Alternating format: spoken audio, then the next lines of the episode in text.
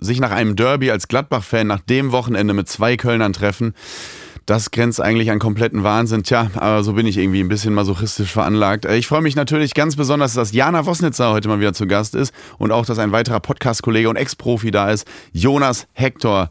Das ist Copper TS. Let's go, guten Tag.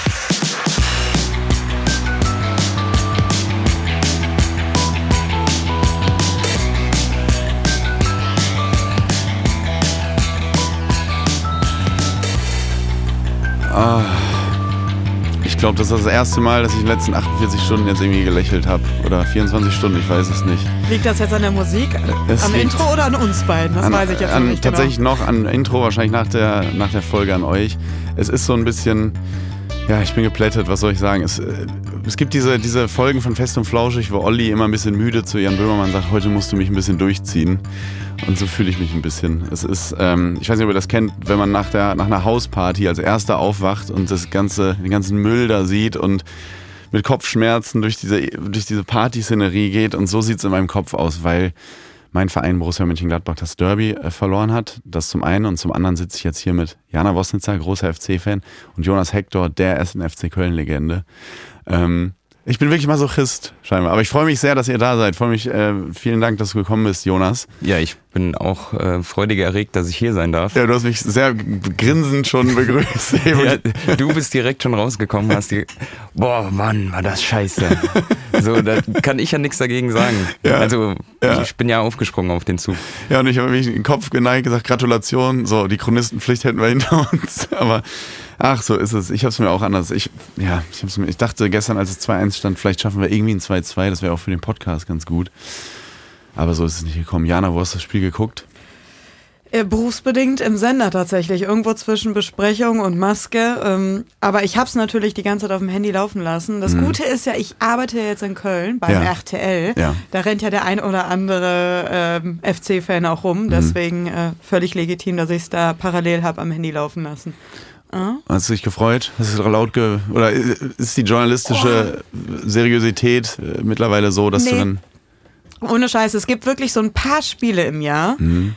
Weil man ist ja schon, wenn man in der Branche arbeitet, ich weiß nicht, ob es dir genauso geht, aber man die Emotionen flachen so ein bisschen ab, ja, also weil, mhm. weil man sich halt Tag eins, Tag aus damit beschäftigt in seinem Job. Aber es gibt so ein paar Spiele, da ist man halt einfach wieder nur 100% Fan. Mhm. Und gestern war so ein Spiel. Also ich bin schon morgens aufgewacht und dachte mir so, oh, Derby. Und das war halt jetzt wirklich eins der wichtigeren, ne? Für wirklich? beide Mannschaften.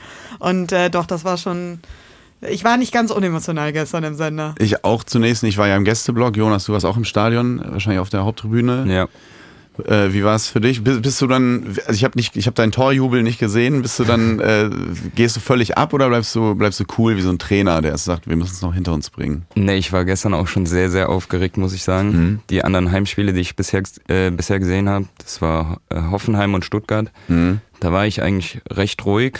Aber wie Jana schon gesagt hat, gestern, das war schon so ein besonderes Spiel, das hat man gemerkt. Äh, wir haben eben drüber gesprochen, es war auch für beide Mannschaften ein richtungsweisendes Spiel. Ja. Und das hat man von Anfang an gemerkt. Und ja, ich habe mich extrem drauf gefreut, muss ich sagen. Und mhm. genau diese Anspannung habe ich auch direkt schon im Stadion gemerkt. Und ja, es war, war, ein, war ein cooler Fußballnachmittag.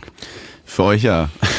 also, ja, es gibt ja so zwei ja. Formen von Anspannung. Ne? Ja. Es gibt so diese positive Anspannung, die du dann in Energie umwandeln kannst, und es gibt diese lähmende Anspannung. Mhm. So, bestes Beispiel hat einfach das Spiel der Dortmunder vergangene Saison, das letzte Saisonspiel. Gegen Mainz. Genau. Mhm.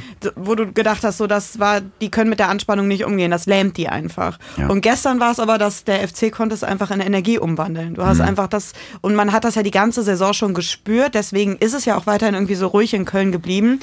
Die Mannschaft Mannschaft will und sie kann potenziell auch. Und ich finde, gestern hat es zum ersten Mal dann auch wirklich gezeigt. Und mhm. deswegen war, glaube ich, für alle, die es mit dem FC halten, wirklich so, oh wow, endlich, so endlich dafür belohnt. Und dann auch so noch so eine Leistungsexplosion von Luca Waldschmidt. Ja, zum er, war der zum ersten Mal in der Startelf gestern? Nee, das nicht. Nee, das nee, okay, gut. Aber wie er dann, also wie er gespielt hat, ist ja richtig krass. Und als Gladbach-Fan sagst du natürlich wieder, natürlich gegen uns. Weißt du, das ist, das ist immer so. Und ich war wirklich er ist ja bekannt, dass ich Fan von diesem Verein bin, aber ich war wirklich enttäuscht. Also das erste Mal in dieser Saison, also in der ersten Halbzeit von Darm, gegen Darmstadt, als es 0-3 stand, war ich auch enttäuscht. Aber dann hat die Mannschaft ja noch 3-3 gespielt und danach gesagt, so, jetzt ist mal so eine Halbzeit passiert. Und daraus lernen wir und das wird nicht wieder passieren. Und dann war jetzt wieder so eine Halbzeit, wo du irgendwie, die war natürlich besser als in Darmstadt, aber es war so, keine Ahnung, die werden von den Fans verabschiedet, bevor es zum Stadion geht. Äh, die wissen ja, worum es geht. Das ist das wichtigste Spiel der Saison mit Abstand. Ähm, und dann so eine, ja, tatsächlich so eine, das war, muss ich so sagen, einfach so ein bisschen blutleer irgendwie. Und ähm, das hat richtig wehgetan, das so zu sehen, dass die eine Mannschaft versucht alles und, und fightet und, und bei uns war es irgendwie so, als wäre es kein Derby, als würdest du irgendwie äh, in Augsburg spielen oder so. Und ich verstehe das dann nicht. Und ich war wirklich sauer auch. Und ähm, ich glaube, unser Kopfballtor zum 1-1 war der erste Torschuss aufs Tor. Also Kam so ein bisschen aus dem Nichts. Ne? Und das ist irgendwie zu wenig. Klar kommen diese Schiri-Entscheidungen noch dazu, die äh, alle korrekt waren, das muss man immer leider deutlich sagen. Sehr penibel, aber korrekt.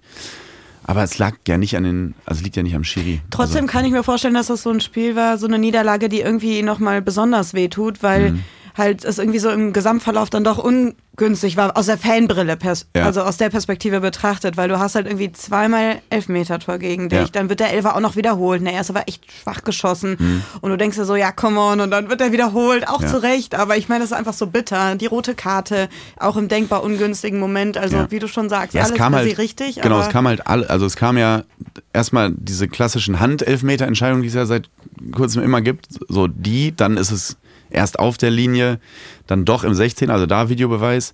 Dann gibt es die äh, rote Karte, die eine ist, die, für die aber Griffo am Tag vorher nicht vom Platz fliegt. Ne? Da, also damit will ich nicht sagen, es war keine rote, aber das kam, kam wirklich alles zusammen. Dann der Elver, der wiederholt wird, wie du schon sagst. Ähm, ja, also es war wirklich, kam, kam viel zu, also viel, also kein Spielglück, ähm, aber auch selber jetzt, wenn man auf die eigene Leistung guckt, das war halt nix. Das war irgendwie kein Derby. Denkst du dann als Profi, auch wenn es der Rivale ist aus Gladbach manchmal, boah, ey, die haben echt gerade Schiri-mäßig die. Das ist zwar alles korrekt, aber das, ich kann mir vorstellen, wie es denn gerade geht. Ja, auf jeden Fall, weil es ist ja unglücklich, wie du mhm. schon sagst. Das sind Situationen, die auch schon anders beurteilt wurden. Mhm. Auch in dieser Saison, in anderen Spielen, einen Tag vorher. Und dann hinterfragst du das natürlich schon auf dem Platz oder dann danach direkt, ohne jetzt mal zuerst die eigene Leistung außen vor ja. zu lassen. Aber das sind dann die Momente, die dann so ein Spiel auch entscheiden. Mhm. Also nach dem 1-1 hätte genauso die Stimmung kippen können. Mhm. Da waren so zwei Grätschen vom, vom Gladbach-Block von, äh, von euren Spielern. Ja, Wöber und Elvedi war das ja. Genau, da, ja. da war auf einmal der Block auch da. Mhm. Und 60 Minuten lang war ja nichts, wie du gesagt hast. Das war ein blutleerer Auftritt, da war, da war keine Intensität, gar nichts, was du eigentlich im Derby brauchst. Mhm. Und da war dann wirklich diese Minute, wo du gedacht hast, jetzt kann das Ding kippen. Und dann kommen eben die Entscheidungen mit roter Karte, dann ja. den Elfmeter wiederholt. Und das ist dann wirklich unglücklich. Und ja, da hatte der FC auf jeden Fall gestern das, das nötige Glück, äh, vielleicht auch ein bisschen erarbeitet. Hm.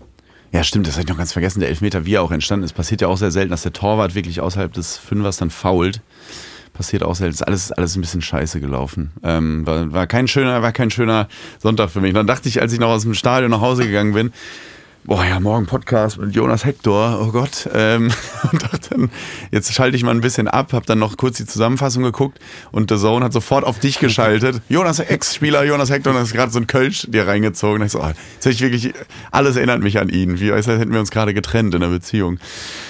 Ach Gott, so ist es. Ähm, Die Ex ist jetzt wieder da. Tut mir Jonas ist wieder da. Ähm, bis, äh, juckt es eigentlich dann manchmal noch in den Füßen in solchen Situationen, wenn du weißt, jetzt vor dem Spiel, FC ähm, steht gerade punktemäßig nicht gut da, ähm, gibt so alles, aber läuft manchmal auch unglücklich. Alle stehen trotzdem irgendwie, oder die meisten hinterm Trainer. Denkst du dann manchmal, boah, irgendwie ein Jahr hätte ich so, so wie Fabi Klos in Bielefeld, so ein Jahr vielleicht doch noch machen sollen. Nee, das Gefühl habe ich wirklich gar nicht. Hm. Äh, da juckt's gar nicht. Äh, ich bin ja äh, eh, äh, ja, ich habe ja meine anderen Aufgaben, auch im hm. sportlichen mhm. Bereich und mhm. die, die versuche ich umzusetzen, aber äh, ich kann mich eben in die Jungs reinversetzen noch, weil ich ja jetzt drei, vier Monate raus bin und zwei Jahre unter dem Trainer auch gespielt habe und genau weiß, was die Jungs investieren. Und mhm. wenn da kein Ertrag bei rumkommt, dann ist das so ernüchternd. Mhm. Und du denkst einfach nur, boah, warum mache ich die Kacke dann in den Situationen? Mhm. Aber wenn du dann so Spiele hast wie gestern, auch mit der Stimmung über 90 Minuten, das hat man ja gemerkt, jeder Einzelne im Stadion war ja heiß, dass das Derby gewonnen wird. Und dann weißt du auch, wofür du das machst. Mhm. Wie Und ist so, sorry? Ja, da, kann ich mich dann nochmal reinversetzen und denke, boah, das habt ihr euch verdient. Wie ist der Baumgart vor so einem Spiel? Ist es so, wie wir Fans uns das vorstellen, dass er einfach wirklich den Laden zusammenbrüllt und alle, alle äh, einschwört auf die Sache, wie so ein, wie, wie, äh, wie so ein, wie Mel Gibson bei Braveheart? ja, eigentlich schon. Eigentlich ist das genau sein, äh, sein Metier, da, äh, da die Jungs heiß zu machen, aber äh, er ist wohl krank und ich habe ihn auch gestern kurz nach dem Spiel gesehen. Und er der sah aus, ne? Der war völlig fertig. und trotzdem steht er im T-Shirt da, ne? Ich denke die ganze Zeit, Junge, dann zieh dir doch mal was Zieh doch mal Rolli an, das dachte ist, ich auch. das ist kalt. Ja. ja. Der, das Granit, da beißt er auf Granit, da, da kannst nichts machen. Aber jetzt kannst du ja ein bisschen aus dem Nähkästchen plaudern. Es heißt ja immer bei, äh, oder viele, es gibt ja immer so Unkenrufe, bis, äh, mittlerweile nicht mehr so doll, aber manche noch so, der Baumgart, das ist einfach so ein Einpeitscher, der motiviert die. Aber der ist auch ein richtiger Taktikfuchs, oder? Ja, mit dem ganzen Trainerteam auf jeden Fall. Mhm. Also man macht sich schon seine Gedanken äh, oder das war die letzten zwei Jahre. Ich weiß nicht, wie es diese, diese mhm. Saison ist. Aber wie spielt der Gegner? Wie können wir dagegen agieren? Sowohl offensiv als auch defensiv. Mhm. Und da wurde sich schon immer was überlegt. Und das zeichnet ja auch ein Trainer aus, dass man nicht jetzt wirklich stumpf nur sein Schema A hat. Mhm. Und das war die letzten zwei Jahre auf jeden Fall nicht so. Mhm. Jana, du hast gerade gesagt, gibt es so Spiele, wo man einfach, die besonders sind, wo man Fan ist? Was, was bedeuten euch Derbys als Spieler? Weiß man, das ist wirklich mehr oder das ist mehr so ein Fan-Ding? Durch die Fans und durch die Öffentlichkeit wird das schon auf uns übertragen. Mhm. Also das merkt man schon. Das hatten wir auch im, im Abstiegsjahr. Wir standen ja bodenlos da. Aber die Fans haben dann uns signalisiert, das ist das Spiel. Wenn ihr das gewinnt, dann ist erstmal alles gut. Mhm. Und das, das merkt man dann schon in der Woche davor und dann auch unmittelbar vorm Spiel, wenn man sieht, wie die Jungs gestern eingepeitscht wurden nach dem, nach dem Aufwärmen. Mhm. Ja, das, äh, das hatten wir letzte Saison auch ähnlich und das sind dann Gänsehautmomente, die man auf jeden Fall so schnell nicht vergisst. Mhm. Und ich glaube auch tatsächlich, aus denen du was mitnimmst, weil man sagt ja immer so schön klassisch Sechs-Punkte-Spiel. Aber ich glaube tatsächlich, Jonas wird es besser wissen, aber nicht jeder Sieg ist gleich Sieg. Es gibt auch Siege, die beflügeln ein oder setzen irgendwas frei. Und ich glaube, in der Situation, in der der FC jetzt gerade war, mhm. kam dieses Derby genau zum richtigen Zeitpunkt. Ich glaube, das war jetzt wirklich ein Schlüsselmoment in dieser Saison, wo sich so ein bisschen entscheidet, zumindest mal jetzt mit Blick auf die nächsten Wochen, mhm. wo geht die Reise hin. Jetzt geht's nach Leipzig, das ist bitter, ist die Frage, wie viel Schwung man da jetzt wirklich mitnehmen kann, aber auch über dieses Spiel hinaus jetzt ist es, glaube ich, schon eine Sache, dass dieser Sieg der Mannschaft wirklich jetzt nochmal so einen Push geben kann. Mhm. Ja, genauso hätte es ja in die andere Richtung gehen können. Richtig. Wenn du jetzt das besondere Spiel verlierst, stehst nach, was haben wir jetzt, acht Spieltagen mit einem Punkt da. Hm. Weiß nicht, ob die Stimmung dann so wäre wie, wie jetzt heute Morgen in der Stadt. Wie ja, in Gladbach jetzt quasi. Ja, ich wollte gerade sagen, in Gladbach ist jetzt die, also punktemäßig noch, stehen sie noch besser als äh, der FC da. Allerdings ist es ja so, dass Gladbach ähm, in eine Runde gegangen ist, wo es immer hieß, wir sind im Aufbau, wir sind im Umbruch, das ist eine junge Mannschaft, viele haben noch nie Bundesliga gespielt und die Fans haben das ja auch genauso honoriert und waren tolerant und haben die Mannschaft auch nach Niederlagen aufgebaut und eingepeitscht und äh, alles gut, wir gehen da zusammen durch. Das kann jetzt natürlich so ein bisschen so eine Zäsur gewesen sein, gerade die ersten 60 Minuten. Ne? Also die Frage jetzt, es fällt dir natürlich schwer, aber jetzt, wenn du dich jetzt mal in so einen Gladbach-Spieler reinversetzt, Jonas, wie, wie heilt da die Zeit alle Wunden? Was ist so deine Erfahrung? Du hast ja auch ein paar Derbys auch verloren gegen Gladbach. Ähm, in den ersten drei Tagen denkst du ja wahrscheinlich, scheiße, die, das ist jetzt, der, das Tischtuch ist jetzt zerschnitten mit den Fans, aber ist, vergessen Fans dann auch schnell, wenn man wieder die Leistung bringt? Oder wie geht man jetzt so eine Woche an? Weil die Motivation ist ja jetzt ja erstmal weg. Ja, bist auf jeden Fall. Also es kommt drauf an, wenn du alles reinhaust und du verlierst ein Derby, dann wird das oftmals auch anerkannt und die Fans mhm. unterstützen dich trotzdem.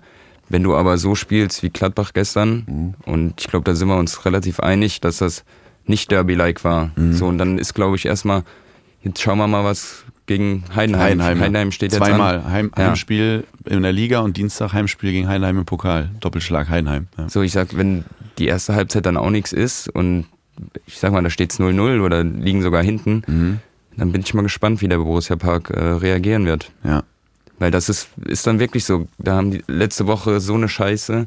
Jetzt spielen die gegen Heidenheim. Mhm. Und dann nochmal so eine Leistung. Boah, dann kann das ganz schnell kippen. Und das ist ja mhm. in Gladbach auch so, dass das schnell gehen kann. Und es ist das Rheinland. Ja. Anscheinend, ja.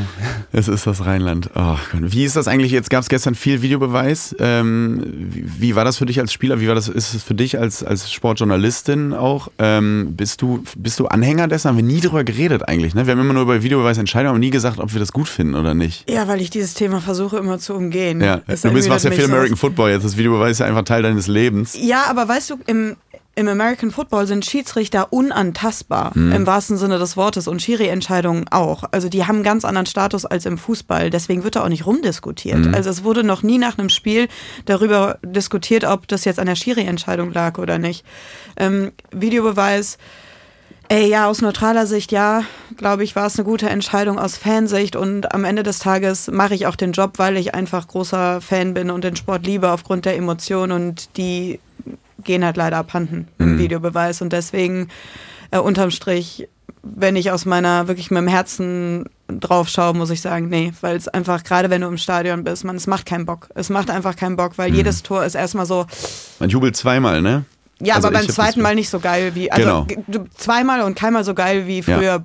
wenn, ja. ohne Videobeweis, Richtig. wenn du einfach wusstest, Tor ist Tor. Ja. ja. Wieso Als so ein Spieler? Platz? Ja. Interessant eigentlich. Ja, es gibt die und, also ja, du hast beide Seiten. Mhm. Also wenn es für dich läuft, dann sagst du, ist eine gute Sache. Mhm. Andersrum denkst du, pff, muss das sein manchmal? Also ja. es gibt wirklich die Situation, wo du denkst, boah, weiß nicht, ob man da jetzt so unbedingt eingreifen muss. Mhm. Ist natürlich dann auch für die Schiedsrichter nicht so einfach. Beziehungsweise habe ich das Gefühl gehabt, dass manche Schiris sich darauf ausruhen. Also erstmal nicht entscheiden, ja, wird ja schon einer eingreifen oder eben nicht. Mhm. Und das fehlt dann manchmal so auf dem Platz, hat, oder ich hatte das Gefühl zumindest, dass die Schiris nicht mehr so bereit waren, Entscheidungen zu treffen und dahinter zu stehen. Mhm. So, wenn du es wenn machst, dann mach's und ansonsten lass es. Wenn du der Meinung bist, es ist kein Foul, kein Handspiel oder sonst was. Wenn es natürlich dann eine klare Fehlentscheidung ist, dann ja, ist es, glaube ich, schon manchmal hilfreich. Ja. Aber jetzt zum Beispiel den Elfmeter, den hätte, glaube ich, der zurückgenommen wurde. Ja, den, ja. der wäre durchgelaufen ohne Video. Und das wäre ja, auch okay, ja, das wäre auch okay gewesen. Also es hätte sich, glaube ich, keiner beschwert, sowohl auf FC-Seite als auch Gladbach-Seite, dass, dass das jetzt so ist. Ja, das dachte ich nämlich auch. Das ist das immer das Einzige, was mich eben ärgert. Nicht die, das, also Aitikin hatte ja eine Linie gestern. Der hat ja gar kein, am Anfang gar keine gelben Karten verteilt, war dann aber in den einzelnen Momenten sehr scharf und, und streng. Und ich, für mich wäre das völlig in Ordnung, wenn das dann in jedem Spiel halt so wäre. Aber ich weiß genau, beim nächsten Spiel, wo der Torwart irgendwie äh, diesen Schritt macht, wird es halt nicht wieder abgepfiffen, weißt du? Oder ähm, dann entstehen wieder Diskussionen. Oder Griffo, der nicht vom Platz fliegt und Kone schon. Und das sind so, das ist das, was mich so ärgert, diese Nicht-Einheitlichkeit. Und dann hat es wenig mit Sport zu tun in dem Moment irgendwie, wenn du durch ein, durch, ja, durch sowas dann eben äh, einen Rückstand gerät. Und das, was du sagst, so Diskussion, die haben wir halt immer noch. Ja. Also selbst jetzt mit Videobeweis ist es auch nicht, dass du sagst, okay, jetzt reden wir halt einfach nicht mehr über Schiedsrichterentscheidungen. Ich habe mhm. das Gefühl, wir reden jetzt noch mehr darüber, weil jetzt kommt noch eine zweite Ebene hinzu. Sollte er da greifen, eingreifen? War es eine klare Fehlentscheidung, ja oder nein? War dann ähm, die korrigierte Entscheidung die richtige Entscheidung? So, es, ist, es bleibt, es ist und bleibt immer ein Stück weit Auslegungssache und du kriegst mhm. diesen Faktor Mensch und ähm, menschliche Einstellung Einschätzung einfach nicht rausrationalisiert. Mhm. Und deswegen habe ich irgendwie so ein bisschen das Gefühl, unterm Strich, wir diskutieren genauso viel darüber. Fehlerfrei sind wir immer noch nicht. Mhm. Und das alles auf Kosten der Emotionen und das, ist das, das was ja. halt den Fußball so ausmacht. Ne? Ja. Aber es ist jetzt echt aus einer Fanbrille argumentiert. Ne? So. Ja, aber es ist ja auch manchmal der Ablauf, auch wenn du auf dem Platz bist. Das dauert teilweise ewig. Also mhm. das verstehe ich bei Abseitsentscheidungen, wenn es wirklich eng ist, wo hast du den Zeitpunkt, wo musst du die Linie anlegen, mhm. dass, dass das ein bisschen dauert. Aber zum Beispiel gestern die rote Karte. Mhm. Äh, Aitekin geht selbst raus, aber der, der vorm Fernseher sitzt äh, oder im Keller sitzt, der sieht ja ganz genau, das ist eine rote Karte. Mhm. Sag dem doch einfach, das ist eine rote Karte. Der, der, muss nur einmal das Ganze gucken. Das ist ja auch ein Schiedsrichter, der Bundesliga pfeifen kann, mhm. darf. So, und dann sag doch einfach, das ist rot, gib ihm die rote Karte. Das und dann machen wir ja. weiter. Und so ja. hat das wieder zweieinhalb Minuten gedauert, bis das Spiel weiterging. Hm. Klar, ist ja auch richtig und wahrscheinlich wird dann argumentiert, ja, warum geht er nicht raus? Aber ich glaube, das war so eindeutig, ja. dass, dass das nicht vonnöten ist, dass der rausgeht. Ich muss mal eine totale Kinderfrage stellen. Äh, wenn man jetzt so, jetzt muss ich wieder, ähm, die, hast du wieder die blöde Aufgabe, dich in den Gladbach-Spieler zu versetzen. Du bist. Äh, Ich will Das das fällt, nicht. ihm, das fällt ihm aber heute, glaube ich, leichter als an anderen Tagen. Du bist, äh, es ist, äh, das Derby steht an. Du wirst äh, eingeheizt vom Trainer. Äh, es gibt eine, du kommst mit äh, vier Punkten aus den letzten zwei Spielen und hast Bock, das Derby zu gewinnen. Die Fans peitschen dich ein. Wie kann das, also ich kann mir das wirklich gar nicht erklären, wie so eine, ähm, das zustande kommt, dass man so, so auftritt, dass es so wirkt, als hätte man gar keine Lust. Vielleicht habe ich auch keine Ahnung von Taktik und es wirkt, weil der FC so gut zugestellt hat, so als hätte man keine Lust. Aber es wirkte so, als hätte der, der Gästeblock mehr Bock, dieses Spiel zu gewinnen, als die Mannschaft. Und wie, wie ist das ein Problem taktischer Natur oder wie kommt das zustande? Oder ist es Einstellung? Ich, ich kann, kann mir da keinen, also ich habe keine Lösung dafür. Ich war völlig konsterniert. Ganz schwer zu Weil du sagen. warst ja auch mal in der Situation sicherlich. Ja, auf jeden Fall. Also manchmal hast du aus dem Spiel raus nicht die Möglichkeit, ja, also diese gewissen Zeichen, die man gerne sehen würde, als Fan auch, auf den Platz zu bringen. Weil der Gegner es nicht zulässt, weil du selbst nicht die Form hast. Aber ja, das, ja, es ist schwer, schwer zu erklären. Weil du bist ja auch nur einer von elf, aber die anderen zehn haben es ja auch nicht hinbekommen gestern. Es bräuchte dann einen Spieler oder ein, zwei, die vorangehen und zumindest die, die Truppe so aufrafft, dass du sagst, boah, jetzt sind wir drin im Spiel, jetzt sind wir auch in den Zweikämpfen, was ja, das wird ja immer gesagt, aber das ist im Endeffekt wirklich so, wenn du in so ein Spiel gehst, das hast du ja gemerkt, der FC war gestern direkt da und direkt war das Stadion da. Klar, es ist natürlich ein Heimspiel, es wäre in Gladbach wahrscheinlich auch anders gewesen, aber du hast es trotzdem direkt gemerkt, die sind da, die sind in den Zweikämpfen, das Stadion ist da. Das ist ja das Geile an NRW-Fans. Du musst einfach nur alles geben. ja. So, das ist, äh, und dann wird das schon honoriert. Und Aber ich finde, Jonas hat was ganz Spannendes gesagt, weil äh, der sagt selbst, du brauchst ein bis zwei, die auf dem Platz vorangehen. Spieler, mit denen du nicht Spiele gewinnst, sondern durch die du Spiele gewinnst. Und da ist halt genau die Frage, gerade bei Gladbach, ehrlicherweise hatte ich die schon vor der Saison, als ich mir den Kader angeschaut habe. Wer ist das? Also wer, und jetzt aus deiner Perspektive, weil ich meine, du bist Fan dieses Vereins.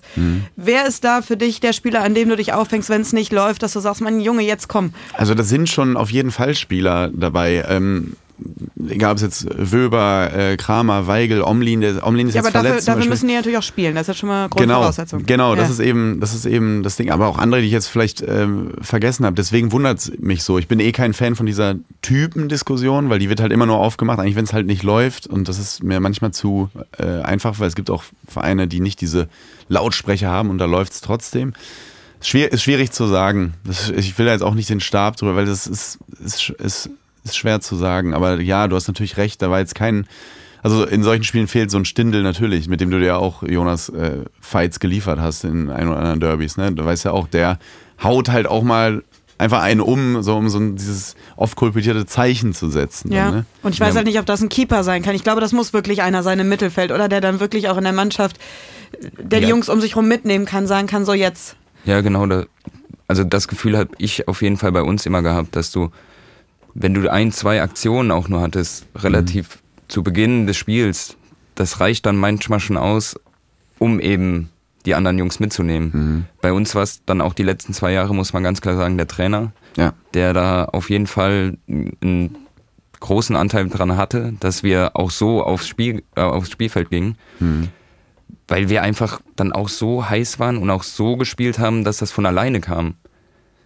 Weil die Spielweise das erstmal vorausgesetzt hat und zweitens, dass der einfach ja manchmal durchgedreht ist in der Kabine.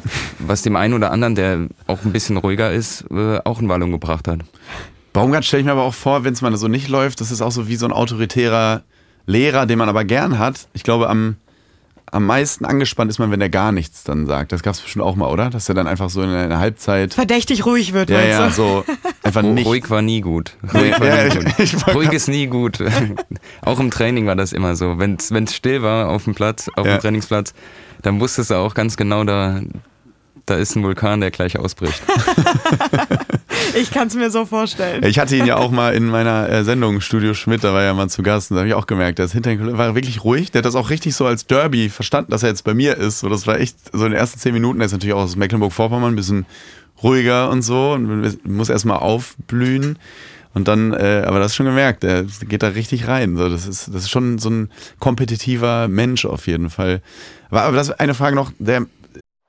Und nun Werbung. Ich habe ein neues Lieblingstier. Ich sag's wie es ist. Früher war es der Hund, ganz klassisch, dann das Wombat und so. Mittlerweile ist es der Raccoon. Finde ich ein sehr cooler englischer Begriff. Und Raccoon auf Deutsch ist der Waschbär. Ich mag Waschbären. Die haben irgendwie so einen, so einen eigenen Humor, die wissen, was gut ist und, und sind eigentlich immer so unbewusst ganz witzige Tiere. Ich mag die irgendwie sehr gerne und deswegen verstehe ich auch meinen heutigen Werbepartner Simon Mobile, dass sie sich den Waschbären als Testimonial ausgesucht haben. Und falls ihr nicht ganz zufrieden seid mit eurem Mobilfunktarif, dann guck doch mal, was Simon Mobile für dich hat. Simon Mobile bietet den perfekten Mobilfunkvertrag mit viel Datenvolumen zum günstigen Preis. Ne? Deswegen Waschbär, der will von dem guten Zeug genug haben. So. Und da gibt es einfach viel Datenvolumen zum günstigen Preis. Da greift der Waschbär zu. Und wer jetzt einen Vertrag bei Simon Mobile abschließt, bekommt zunächst einmal 100 Gigabyte Datenvolumen für die ersten zwölf Monate geschenkt. Einfach so. Ansonsten gibt es 12, 17 oder 27 Gigabyte Datenvolumen ab 8,99 Euro im Monat, die monatlich flexibel gewechselt werden können. Weitere Vorteile von Simon Mobile, und das ist für mich extrem wichtig, weil ich immer so risikoavers bin, man kann monatlich kündigen. Man ist halt nicht so in diesem fetten Vertrag direkt am Bein, sondern kann sagen, nee, das war mir irgendwie, das war doch nicht so meins, kündige ich jetzt und dann ist es auch vorbei. Es gibt Top-Netzqualität inklusive kostenlosem 5G. AllNet Flat gibt es auch und Wi-Fi Calling sind natürlich sowieso dabei. Und für alle Neuen, für alle Neuen, wer jetzt auf Simon Mobile oder in der App mit dem Code COPPA2 abschließt, bekommt für die ersten zwölf Monate monatlich 2 Gigabyte geschenkt. Aber Achtung, das Angebot ist nur bis zum 13. Mai 2024 gültig. Alle weiteren Infos gibt's auf simon.link slash copper und wie immer in den Show Notes. Und jetzt, liebe Freunde, geht es weiter mit Coppa TS. Was hat's da mit Helene Fischer auf sich? Der, der lässt immer, beim Training läuft er, lässt er Helene Fischer und Schlager und so laufen, ne? Wenn ihr Sprints machen, du musstet und die jetzt müssen. Ja, also es waren Tausenderläufe, tausend, tausend Meter. Äh, wir hatten dann natürlich unsere vorgegebene Zeit. Mhm. Und ja, wir, wir, Spieler durften auch Liedwünsche äuß äh, äußern, aber das Abschlusslied war immer Atemlos von Helene Fischer. also Einmalig, wahrscheinlich oder? wegen Atemlos. Wegen Atemlos, ja. ja. Das fand er witzig, ne? Ich glaube schon, ja. Kann er eigentlich gut kicken? Kickt er manchmal noch mit? Das ist Ansicht. Ja, ja, guter Stürmer. Kragen hoch, Erik Cantona, der, hat ja, war schon ein cooler ja. Typ. Ja, ja, also eine Type. Ja. Und was er da manchmal erzählt, äh, auch aus der Kabine, das war auf jeden Fall so ein Typ. Mhm. Aber jetzt, er, der hat das Eck nie bei uns mitgespielt. Ja. Da war er technisch nicht äh, versiert genug. Der war dann immer bei den Jungen. Mhm. Der konnte ein bisschen Molle machen. Äh, aber sonst sehr ehrgeizig, wenn er auch mal beim Flankenspiel oder so mitgemacht hat. Ja. Äh, ja. Du hast die Frage beantwortet, ja, Jonas. Ja. Ich, ich, ja, lassen, lassen wir das so stehen. Ich wollte gerade sagen, Jana, wenn du Fußballprofi gewesen wärst und Karriereende dann hast, was würdest du dann machen, beruflich? Boah, erstmal ziehe ich immer meinen Hut davor, diese Entscheidung überhaupt zu treffen, jetzt ist Schluss. Weil man mhm. sagt ja immer so schön, man soll aufhören, wenn es am schönsten ist. Machst du natürlich nicht in der Karriere. Ist das nicht unfassbar schwierig, diesen Moment zu treffen, zu sagen, jetzt ist der Moment da, jetzt höre ich auf? Weil wenn es gut läuft, denkst du dir, also es macht ja auch Bock. Ich meine, deswegen macht ihr das ja alle. Ihr macht das ja aus Leidenschaft. Dann willst du es ja eigentlich doch weitermachen, oder? Also ich glaube, ich wäre schon mal eine, ich würde komplett über den Zenit spielen. Ne? Also mhm. ich wäre, ich würde irgendwo in der Oberliga und dann würde ich Karriere beenden und kein Mensch weiß mehr überhaupt, wer war Jana Wosnitzer. Aber was würdest du dann machen? Das war ja die Frage. Und was würde ich dann machen? Ja, dann wäre ich, dann müsste man mich erstmal aufbauen, weil dann hätte ich wahrscheinlich mein Selbstbewusstsein wäre komplett im Arsch. ähm, und dann würde ich wahrscheinlich so dem Fußball den Rücken kehren und irgendwie nach Südafrika in Kapstadt. Das ist ja immer diese Frage, dann bleiben Neusleben. Sie dem Fußball erhalten? Ja. Ist dann ja. Die, ist dann die Frage. Bei mir wäre es dann, die Antwort wäre dann nein. Also du würdest wirklich so, wie es wahrscheinlich jetzt Sebastian Rudi macht, gar nichts mehr mit... Äh mm, ich, also ich Oder glaube, Robert Huth, glaube ich, von dem hört man ja auch gar nichts. Robert Huth? Wo ja. hast du den denn jetzt aus dem Hut gezaubert? Ja. 2006er Legende, äh. Sommermärchen, aber wirklich, da hörst du ja nichts. Nee, ne? Das stimmt. kann ich Experte, nix. Ja. Ähm, ja, oder, oder vielleicht jetzt, das natürlich, was ich mir schon vorstellen könnte, wäre dann so in dem Bereich ähm, TV-Experte. Mhm. So, weil du hast natürlich eine ganz andere Perspektive, die du während deiner aktiven Zeit ist es schwierig, die so zu platzieren. Also Mhm. da bewundere ich auch immer Chris Kramer, wie der da so diesen Grad trifft. Das stelle ich mir nicht einfach vor. Mhm. Aber wenn du dann nach deiner Karriere kannst du natürlich auspacken. So. Ne, jetzt kannst du auch mal sagen, Baumgart kann nicht kicken. Das kannst Ja, du als ja. aktiver Spieler kannst du das nicht Doch, so das kann man auch als aktiver Spieler. Ja, Timo Baumgartel hat sich über den Trainer beschwert, war direkt suspendiert. Lief gut, ja, lief gut. Ja, Ja. und wurde trotzdem bestätigt. Ne? Ja, stimmt. Trainer, Trainer, Trainer war weg Und was und, er wieder läuft, zurück. und was Ja, läuft da jetzt gut? Und was stellt er läuft sich schon wieder ans Mikro und ich dachte mir so, boah, Ja. du hast Eier, dass du dich schon wieder Ja. jetzt ans Mikro Und stellst. da läuft's ja jetzt wieder da bei läuft Schalke, ja richtig ne? Ja, wir sind Oh, abge abgeschwiffen. Wie ja. sieht denn so ein, so ein Alltag jetzt aus bei dir? Also ich hatte René Adler ähm, zu Gast, ja auch, und der hat auch darüber gesprochen, dass äh, er so ja auf der Suche war und ist und, und jetzt aber auch Dinge macht, aber trotzdem äh, ein bisschen, weil der hat ja auch wegen einer Verletzung aufgehört, ähm, schon immer mal wieder in so ein kleines Tief fällt, weil das, was er am meisten geliebt hat, einfach so weg ist. Du, bei dir war es ja eine überzeug, also eine überzeugte Entscheidung. Ich höre jetzt auf, es reicht. Ähm, fehlt dir trotzdem dieses, diese, dieser Profi-Alltag, weil du hast ja immer die gleichen Zeiten und so? Also hast du das ein bisschen unterschätzt auch? Nee, gar nicht. Also für mich ist es jetzt ja eigentlich ein ganz schönes Leben, Ja? weil ich nicht mehr so fremdbestimmt bin. Äh, Das, das macht es viel einfacher. Ich muss nicht irgendwie jeden Tag um halb zehn am Geisbockheim sein. Ich kann selbst entscheiden, ob ich Sport mache oder nicht. Und deswegen ist es, ist es deutlich besser geworden. Und ja, ich habe das auch gern gemacht und theoretisch hätte ich es auch weitermachen können, aber einfach aus diesen Zwängen rauszukommen, äh, ein Wochenende zu planen, das vier Wochen voraus liegt, das ist schon ganz schön momentan. Und das hilft natürlich mir und der Familie auch nochmal gerade an den Wochenenden deutlich mehr Zeit miteinander zu verbringen. Und deswegen hat sich die Entscheidung bisher gelohnt. Und für die Hörerinnen und Hörer nochmal, was machst du jetzt gerade? Podcast. Ja, ja, ja, ne? Ich bin da eingestiegen, Ja. äh, wo du ja schon lange bist. Ja. Und ja, wir versuchen da. Mit Fabi auch- Köster, heute Show Legende. Und wir beide versuchen da jetzt ein bisschen Fuß zu fassen in der, in der großen Welt des Podcasten. Wie heißt der Jonas? Sag nochmal. Schlag und fertig. Schlag und also fertig. gerne mal reinschalten. Gerne reinschalten mit Ja. Fabi Köster, äh, guter Mann, leider auch FC-Fan, der schickt mir immer wieder, gestern hat mir zum Beispiel auch nach, mit, mit Abpfiff Caroline Kebekus einfach nur einen Ziegenbock geschickt. Ist das Ein nicht frech? Geisbock, sag doch einfach Nee, sag ich, Geisbock. nicht, sag ich nicht, sag ich nicht. Wirklich, da, da wollte ich wie Uja den einfach an den Hörnern hochziehen und aus dem Stadion werfen. Wirklich. Einfach so, so gar, gar völlig unsensibel. Einfach wirklich so mit Abpfiff. Ich wollte mein Handy da runterschmeißen. Ähm, Ja, ich dachte eigentlich, ich habe ein Bild bekommen, da hast du eine FC-Schale an. Da, da, da dachte ich, eigentlich Ich- müsste ich dich ja freuen Ja, über ich habe hab zweimal eine Wette verloren im Fernsehen. Einmal bei The Zone in so einer Sendung gegen Fabi habe ich einen Quiz verloren, da musste ich einen FC-Schall umlegen und einmal gegen ähm, Baumgart äh, in meiner Sendung. Auch musste, ich- es gibt zwei Fotos von mir mit FC-Schall um. War das nicht sogar ein Mitgliedsantrag, den du unterzeichnen Habe ich auch? Ja, mal irgendwo ja. gehört. Hm, Ja. Und wie Wie ist deine weiter? Mitgliedsnummer? Ja, äh, äh, vier. Ja, Du warst doch mit 19- Sicherheit, 1900. perfekt. du warst doch auch auf der Mitgliederversammlung mit 48? Sicherheit. Ja, ja, selbstverständlich. Mitgliederversammlung, gutes Stichwort. Du, äh, du hattest die moderiert, ne? Die erste FC Köln Jetzt hast du Mitgliederversammlung. aber sehr gut abgelenkt. Also Aber richtig, wirklich, wieso war ich denn nicht so haben da? wir FC-Fans uns gestern gef gefühlt nach Abpfiff. So, puh, so war er gerade über die Überleitung von Jonas Da müssen, wir, da müssen wir Mitgliederversammlung. gleich drüber reden. Eine Sache habe ich aber noch zu deinem, äh, zu deinem jetzigen Leben, Jonas. Ähm, du spielst ja trotzdem weiter Fußball, ne? Jo, zum Beispiel Sebastian Rudi spielt jetzt Kreisliga, habe ich gesehen. Du spielst äh, wilde Li bunte Liga, wie heißt Bunte das in Köln? Liga. Bunte Liga. Ja. Hast du auch so einen geilen, äh, wie heißt so ein Verein? Das sind ja immer so geile Namen in Köln. So Glasbier Rangers, Nothing to Lose, Zenit überschritten, Gla äh, was haben wir? Äh, Grasrauchers Zürich und sowas. Äh, wie, hast du, wie heißt euer Club? Auch Jack FC. Sehr gut.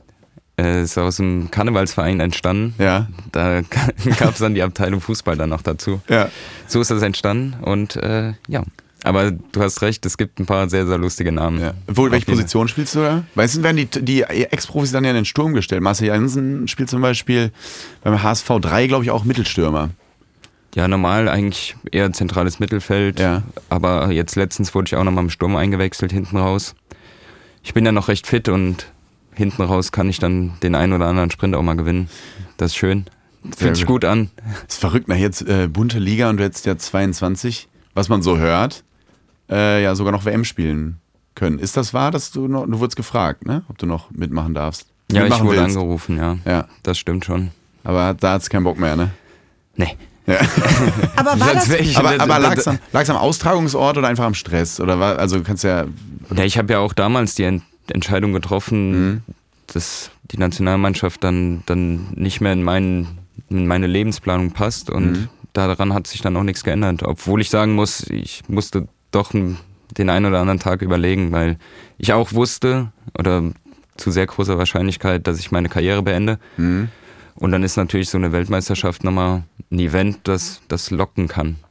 Mhm, das stimmt. Aber war, es wurde ja über die ganze Saison schon gemunkelt, Karriereende könnte anstehen bei Jonas Hector. War das nur nach außen so oder war es wirklich auch bei dir im Innenleben so, dass du dir für diese Entscheidung wirklich so viel Zeit genommen hast und das gedauert hast, bis du die Entscheidung dann wirklich getroffen hast? Nee, die stand eigentlich schon relativ lange fest. Wurden wir wieder schön verarscht hier, ne, mit Medienleute. Und das in Köln. Und das in Köln. Hat der Express mal gar nicht recht, recht gehabt. Ja, wirklich. Ich hatte äh, schon relativ früh die Gedanken oder sagen wir mal den, den großen Teil, dass ich aufhören würde, der, der, oder der Teil hat überwogen, schon relativ früh. Und klar hat man sich trotzdem Gedanken gemacht, äh, ist das die richtige Entscheidung, sollst du das wirklich machen? Und ja. Und dann wacht dann, man eines Morgens auf und denkt sich so, nee, passt, das war's, ich hänge die Fußballtour an den Nagel? Ja, irgendwann muss der Verein ja auch eine gewisse Sicherheit haben und mhm. äh, dann redet man natürlich darüber und da muss man auch ja, ja oder nein sagen. Ah. Boah, das wäre nichts für mich, Tommy. Nee. nee. Aber ich muss noch mal kurz mehr oder mehr oder minder, sage ich jetzt mal. Aber das, das kann man ja auch verstehen, wenn ein Verein sagt, so, wir sind jetzt hier irgendwann im April. Mhm. Ähm, willst du jetzt noch weitermachen oder willst du nicht? Wir müssen Leute holen oder müssen gucken, wie wir das Ganze verpackt bekommen. Äh, dann kam ja noch die Transfersperre, das war ja auch noch ein, ein Thema, mhm. äh, das zumindest äh, von außen aufgemacht wurde. Und ja, dann sollte ich dann doch, also es war mir auch bewusst, dass ich dann irgendwann sage, so, so ist es jetzt und damit müssen wir alle leben. Bist du eigentlich manchmal stolz drauf, dass du ähm, bei einem, bei allem Respekt, eher kleineren, das ist ein Riesenverein, aber ich meine jetzt äh, in den hinteren Tabellengefilden anzusiedeln, der SFC Köln, immer gespielt hast und immer treu warst und trotzdem für eine äh, lange Zeit auch unangefochtener äh, Nationalspieler warst auf deiner Position. Also bist du stolz darauf, den Leuten zu zeigen, dass das auch geht? Ich muss nicht beim BVB, Bayern, Leipzig oder im Ausland spielen, um, um auch äh, ins Sichtfeld des Nationaltrainers zu kommen. Ich kann auch beim ersten FC Köln als Kapitän meine Leistung bringen. Ja, also ich glaube, was wichtig ist, dass du dauerhaft spielst. Hm. Und in Köln hatte ich auf jeden Fall das Gefühl, dass ich das machen werde, wenn ich, wenn ich hier bleibe. Hm. Und es muss eben alles passen, also zumindest bei mir äh, muss alles passen, dass ich mich wohlfühle, um dann Leistung zu bringen.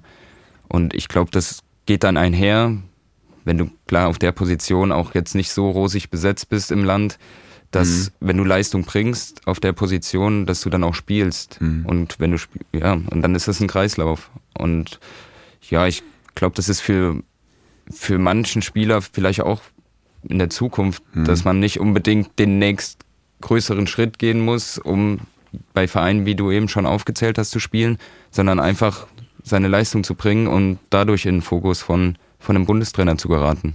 Und ich finde es dazu auch immer noch absurd, dass also es ist wirklich, glaube ich, ein Riesenpech, dass du nicht Europameister bist, jetzt hier als Europameister zu sitzen, weil dieses Turnier 2016, da wird meiner Meinung nach immer viel zu wenig drüber gesprochen. Wie, da war ja Deutschland wirklich am Peak unter die, in dieser Löw-Ära. Die waren ja viel besser als 2014 und äh, ihr habt ja alles alles geschlagen, alles nach Hause geschickt und dann kam dieses ähm, Halbfinale gegen Frankreich. Ähm, du hast hinten links gespielt und Griezmann hat, ich glaube, die Franzosen wissen bis heute nicht, wie sie das Spiel gewonnen haben und haben dann im Finale auch in Frankreich gegen ganz schlechte Portu gegen ganz schlechtes Portugal, was nicht ein Spiel nach 90 Minuten gewonnen hat übrigens, äh, Europameister geworden ist. In dem ganzen Turnier hat Portugal nicht ein Spiel nach 90 Minuten gewonnen. Das ist wirklich verrückt. Die sind mit drei Punkten als bester Dritter, das war dieses neue Reglement, in der Gruppe weitergekommen und dann alles im Elfmeterschießen und dann äh, in der Verlängerung äh, Frankreich geschlagen Finale. Egal. Auf jeden Fall habt ihr gegen Frankreich gespielt. Wie oft denkst du noch daran, an diese verpasste Chance? Hast du das manchmal noch? Weil ich als Fan hab's ganz oft, dass ich denke, das wäre eigentlich dieser Doppelschlag gewesen, wie Spanien 2008, 2010, Deutschland 2014, 2016, weil die waren mit Abstand, ihr wart mit Abstand die beste Mannschaft des Turniers. Ja, das Gefühl hatte man auch. Und man saß dann nach dem Halbfinale da, hat ein Bierchen getrunken, hat gesagt, wie, wie kann das denn sein? Mhm. Also weil wir gerade auch, äh, da kann ich mich noch ganz gut zurückerinnern, die erste Halbzeit klar besser waren. Mhm. Und dann fällt irgendwie so ein Tor aus dem Schwein, Nichts. Schweini macht Hand. Ja, Ne? also ja, ganz komisches Handspiel auch. Also Ja. wirklich Luftkampf und der, Hand- die ja, Hand ist sehr in der unglücklich. Luft. Ne? Ich Ja. glaube, das war das zweite Gegentor, das wir bekommen haben im, im Turnier. Genau, und das erste davor- war auch ein Elfmeter. Genau, Bonucci im, im Genau. Viertelfinale. Und da hat man eben gesehen, dass, dass wir sehr ausgewogen waren, dass wir hinten gut standen, Mhm. aber nach vorne auch immer gefährlich waren. Und ja, das, das war dann echt extrem bitter, dass wir, dass wir das Spiel so abgeben. Weil ich glaube, ihr hattet Portugal wirklich so wie 2012 Spanien Italien nach Hause geschickt hat, glaube ich, ihr hattet 4 4-0 gewonnen oder so das Finale. Du weißt Ähm, ja, wenn du dann den, den Gastgeber rauswirfst, was das ja auch bedeutet.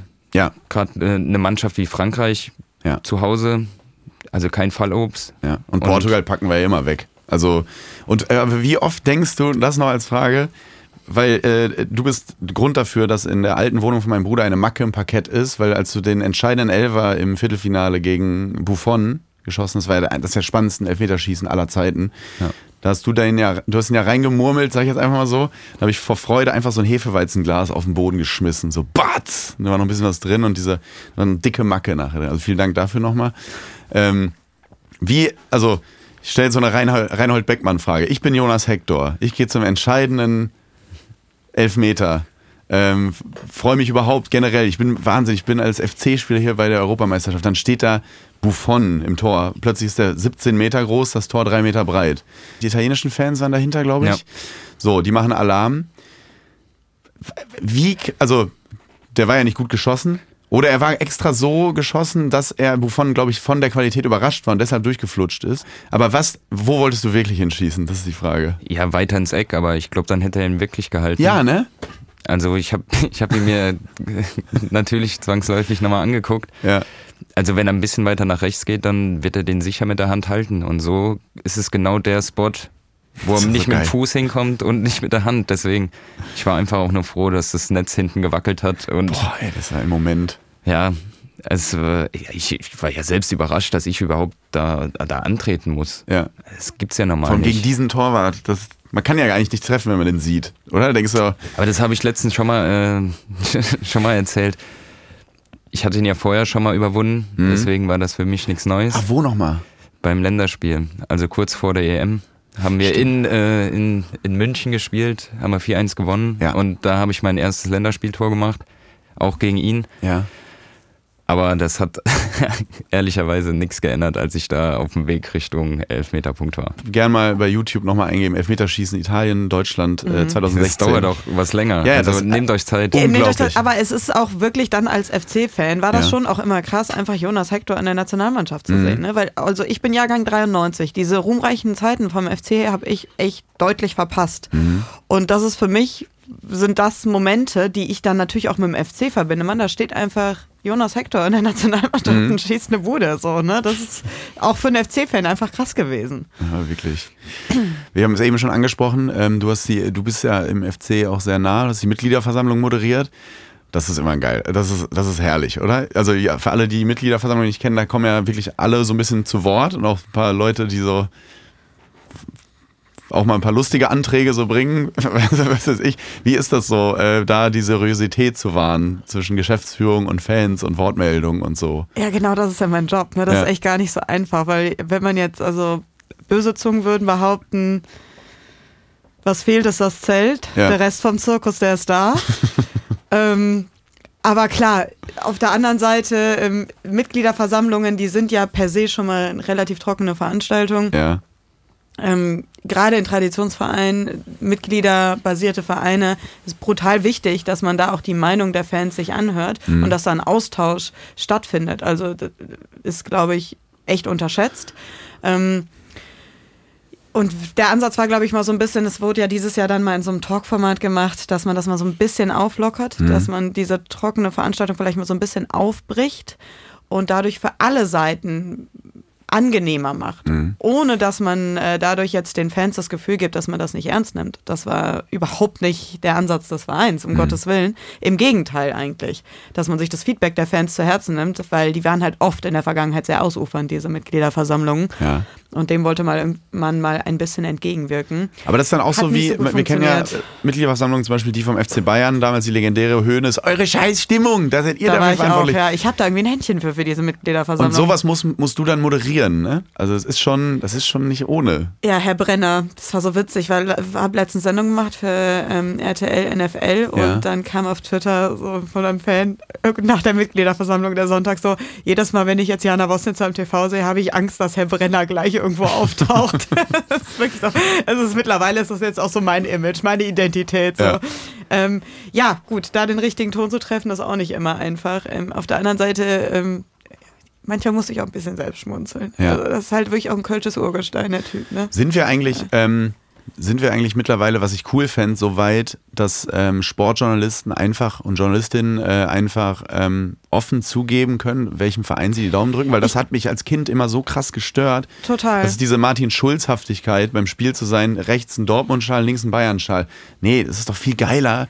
Das, gestern kamen Köln-Fans zu mir und haben gesagt, ey, ich hasse deinen Club mehr als alles andere, aber du bist ein stabiler Typ. Ja, stabil. So, äh, ja, wirklich. Stabil, so, Bruder. so, ähm, nee, aber ich glaube, das kommt besser an, wenn du einfach für was stehst, ne? Und nicht irgendwie, äh, also deswegen, du sagst ja auch offen, du bist FC-Fan. Äh, es ist auch kein Geheimnis, dass Matthias Oppenhövel äh, ein Sympathisant von Borussia Mönchengladbach ist und Ja. so, ähm, solche, solche Dinge. Und ich finde das irgendwie cool. Und ich glaube, die Angst könnte man mal ablegen. Es ist doch viel cooler, wenn man merkt, da ist jemand, der redet, weiß, wovon er redet. Naja, oder? vor allem, weil wir ja diesen Job alle machen, weil wir ja irgendwie eine Leidenschaft für die Sache haben. Also Mhm. ich glaube, keiner von uns Sportjournalisten ist Sportjournalist geworden, ähm, ohne diese Basis, dass du einfach Genau. Fußballfan bist. Weil Ja. warum hätte ich sonst diesen Job irgendwie machen wollen? Und dann finde ich es fast unauthentisch zu behaupten, also ich schaue mir das alles neutral an, ich äh, habe keinen Verein, mit dem ich sympathisiere. Mhm. Vor allem, Ähm, wenn du das verpackt bekommst, also dass du wirklich nach außen hin professionell bist, aber Ja. wenn du nicht moderierst, klar darfst du natürlich Fan von der Mannschaft sein, ja. Ja. Und das gehört ja auch dazu. Wär Das treibt mich ja an. Es wäre ja wirklich auch schlimm, wenn da einfach ein Roboter sitzt, der abgestumpft ist und Mhm. Äh, die Tore kommentiert einfach so, wie es, wenn da nichts bei ist. Unemotional. Ja, genau. Und ich finde, Sport lebt von Emotionen. Also ich finde, das ähm, ist ja das, was es ausmacht. Nichtsdestotrotz machst du dich damit angreifbar. Also ich glaube, um deine Frage zu beantworten, wir sind noch nicht so weit, weil ähm, natürlich hast du eine andere Fallhöhe, wenn du offen damit umgehst, dass du Fußballfan bist und dann auch noch offen damit umgehst, für welchen Verein im Zweifel dein Herz schlägt.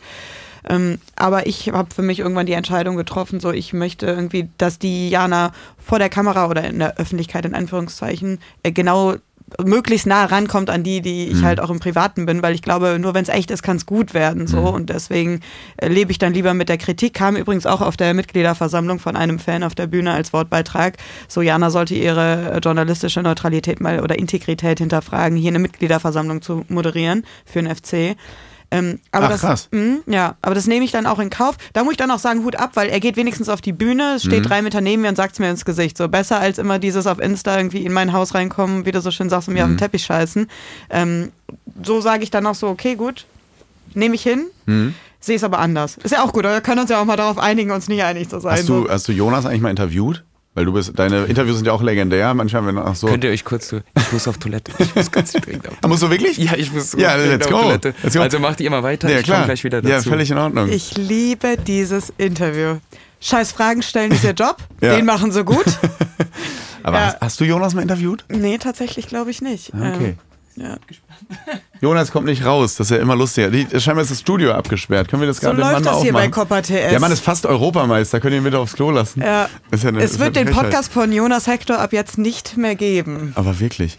Das muss man auch dazu sagen. Draußen haben sich ähm, Jonas und ähm, Jana, JJ, wie ich sie jetzt ab jetzt nenne übrigens, jetzt euer Spitzname, ähm, schon auf, äh, angeregt über Football unterhalten. Ah. Weil ihr seid ja beide American Football Fans und für mich ist das ja gar nichts. Ne? Ich, ich krieg das nicht, also ich, ich glaube, ich, das ist so ein Sport, ich weiß, ich werde mich irgendwann reinfuchsen, Mhm.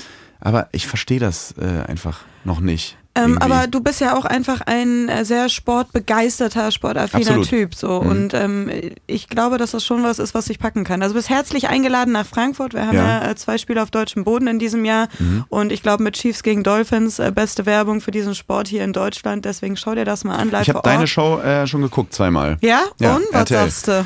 Ja, super. Das fühlt sich an, weil, ja wirklich. Mhm. Was sollst du jetzt weil, sagen? Nee, ist wirklich, wirklich die, die deutsche NFL-Sportberichterstattung ist so wie ähm, wenn, kennst du das, wenn du so Lehrer hattest in Fächern, die du, die du nicht verstanden hast, aber die haben dich begeistert, so Harald Lesch-Typen, die dir einfach so Dinge, ich rede jetzt hier über den Pluto und über, oder was weiß ich, über irgendwelche Temperaturen und das Periodensystem und ich habe nichts verstanden, aber die haben das mit so einer Leidenschaft vorgetragen, mit so, so viel äh, Überzeugung Bock, dass ich dann dran geblieben bin. Das ist bei mir bei American Football immer so.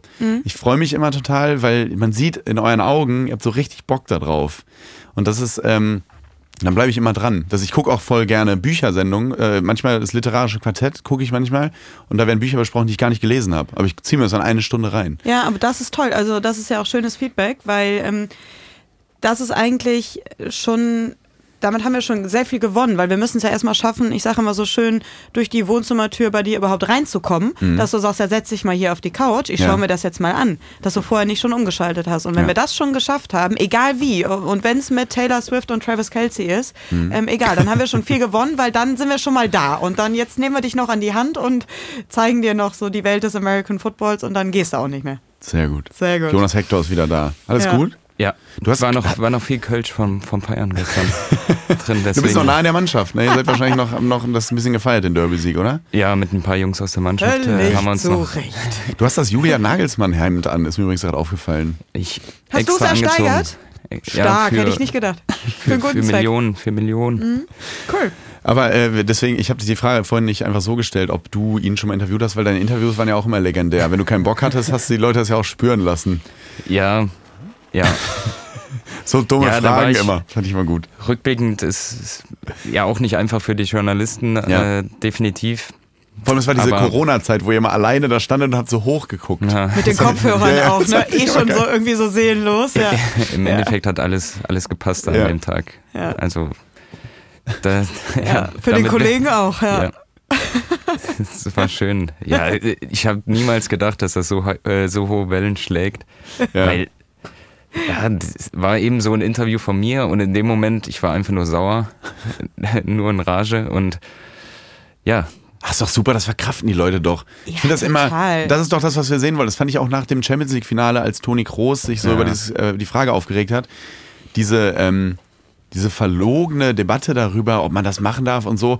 Das, das erstmal beiseite, wir wollen es doch sehen. Richtig. Und Fußball ist ja Entertainment. Also natürlich ist das Sport, den ihr da betreibt und ihr gebt alles dafür und trainiert und so. Nein, aber, am wir Ende, gucken- ja, es es ist Entertainment, richtig, Ja. richtig. Ja. Nichts anderes, Theater. Ja. Und äh, das gehört dazu.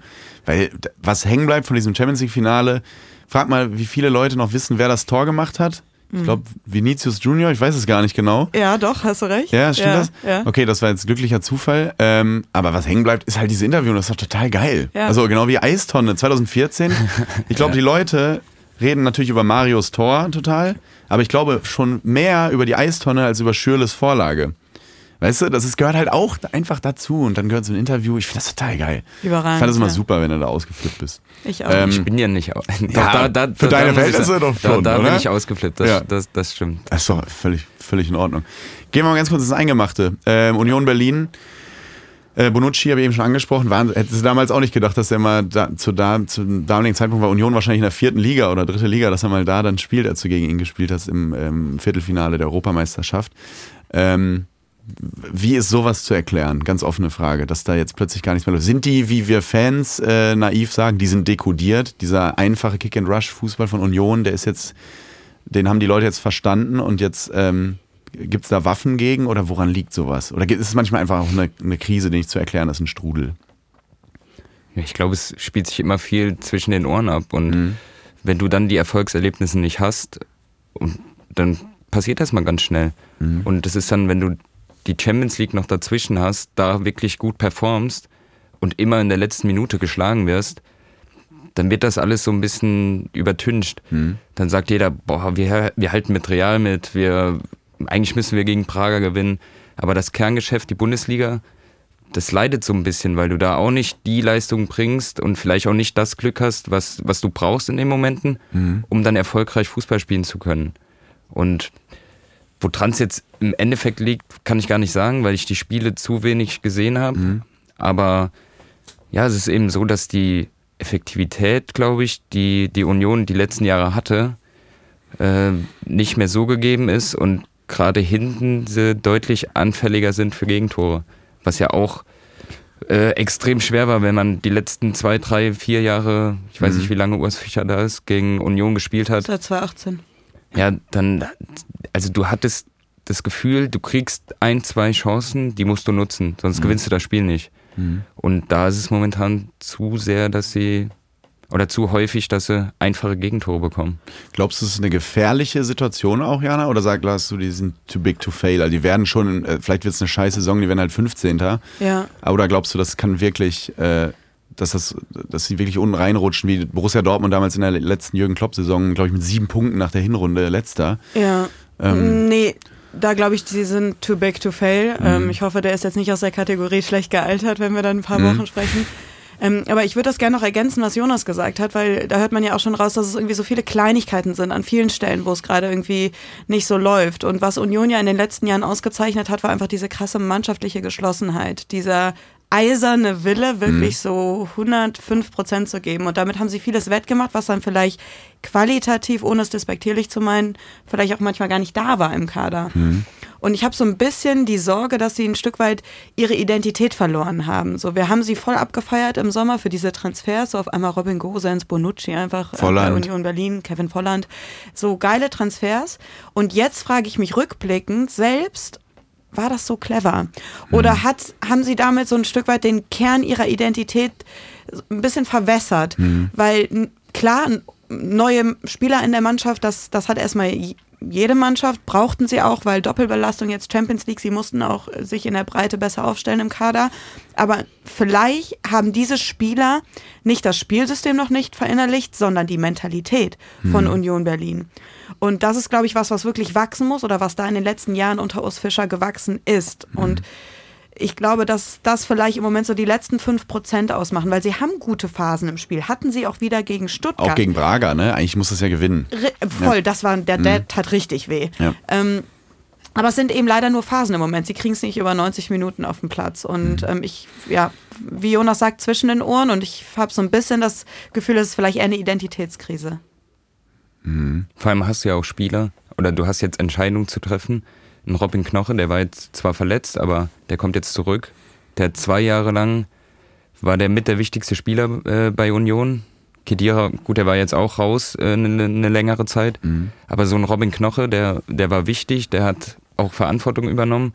Aber da hast du jetzt einen Bonucci und dann musst du überlegen, was mache ich denn jetzt? Lass ich jetzt einen Bonucci draußen oder einen Knoche? So, das ist ja auch eine Entscheidung, die du treffen musst, die auch was mit den Spielern oder auch mit einer Mannschaft machen können. Das ist alles ja nur, nur hypothetisch, aber das könnte auch, wie du schon sagst, Identität, aber so Spieler wie Knoche, die haben das die letzten Jahre mitgemacht und mit aufgebaut. Aber wenn du da jetzt jemanden vorsetzt, wie ein Bonucci, weiß nicht, wie, wie, wie da die Stimmung dann ist. Ja, Freu- Freut man sich äh, in diesen Phasen trotz, du, du hast dreimal europäisch gespielt, ne? oder zweimal? Zweimal. Zweimal. Conference League und einmal Europa League, ne? Ja. Was war das? Achso, Stöger und Baumgart, ne? Ja. Freut man sich in Phasen, wo es dann nicht läuft, in der Liga trotzdem über diese Doppelbelastung? Also geil, wir, wir Europa oder ist das dann wirklich so, boah, fuck, jetzt müssen wir. Müssen wen hattet ihr in der Europa League in der Gruppe? Arsenal, Ja äh, war gut, Arsenal war ein. Highlight natürlich. Ja. Hat da nicht Gyrassi das 1-0 gemacht für euch? Cordoba. Cordoba, genau. Arsenal natürlich Highlight, aber wir waren noch in der Gruppe. Boah, was war da? War es Borisov. roter Stern? Und roter Sternberg. Roter So sagen wir genau. Broder Stemberger, gutes, gutes Beispiel. In der Liga läuft es vielleicht nicht so und dann ähm, fliegst du eigentlich zu so einem absoluten europäischen Traditionsverein. Roter Sternberger freut sich da voll drüber, geile Atmosphäre und so. Denkt man dann, boah, fuck, eigentlich haben wir ganz anderes gerade zu erledigen. Ja, ich muss sagen, ich war ja verletzt, deswegen hatte ich da äh, mit mir zu kämpfen. Sehr gut vorbereitet, Tommy. Perfekt. Also ich habe ich hab mich im ersten Spiel bei, bei Arsenal London verletzt, Ja. äh, leider. Und habe die anderen Europa League-Spiele nicht mehr mit, äh, mitgemacht. Ah, Gerade die okay. Auswärtsspiele war ich nicht dabei. Die Aber- Heimspiele natürlich. Aber hast du irgendwas aufgesogen in der Kabine? War da trotzdem Vorfreude oder war das so, ey, wir müssen eigentlich, müssen wir Samstag vorbereiten, Heimspiel gegen XY? Ja, eigentlich hat man dann irgendwann das Gefühl bekommen in der Mannschaft. Und das, was ich eben schon mit Union meinte, das, das war bei uns auch in dem Jahr so. Wir haben dann teilweise abgeliefert in der Europa League. Und das hat dann die schlechte Situation in der Bundesliga so ein bisschen beschönigt. ne? Ja. Ja. Also wir hatten in dem Jahr, ich, ich glaube, drei Punkte am 16. Spieltag und haben die verdoppelt äh, am 17. Spieltag. Also es, war, es stand ja wirklich sehr, sehr schlecht um uns, aber Mhm. die Stimmung war trotzdem recht positiv, weil wir einigermaßen passabel in der Europa League gespielt haben und immer die Chance aufs Weiterkommen hatten, Mhm. was dann für die Fans okay war. Aber als das dann weg war, dann war nur noch der nackte Überlebenskampf äh, in der Bundesliga da. Mhm. Und äh, das, das kann eben so ein bisschen problematisch werden. Und jetzt letzte Saison muss ich sagen, da ich das mitgemacht habe in der, in der ersten Se äh, oder in der Abstiegssaison, war es dann schon so, dass ich auch dem Trainer gesagt habe, also wichtig ist wirklich am Wochenende die Bundesliga. Das müssen wir irgendwie so regeln, dass wir da nicht in Schlamassel kommen, weil die Doppelbelastung schon gerade für Vereine wie uns, die auch nicht die extreme Breite im Kader haben, äh, auch auf die Leistung schlagen können. Mhm.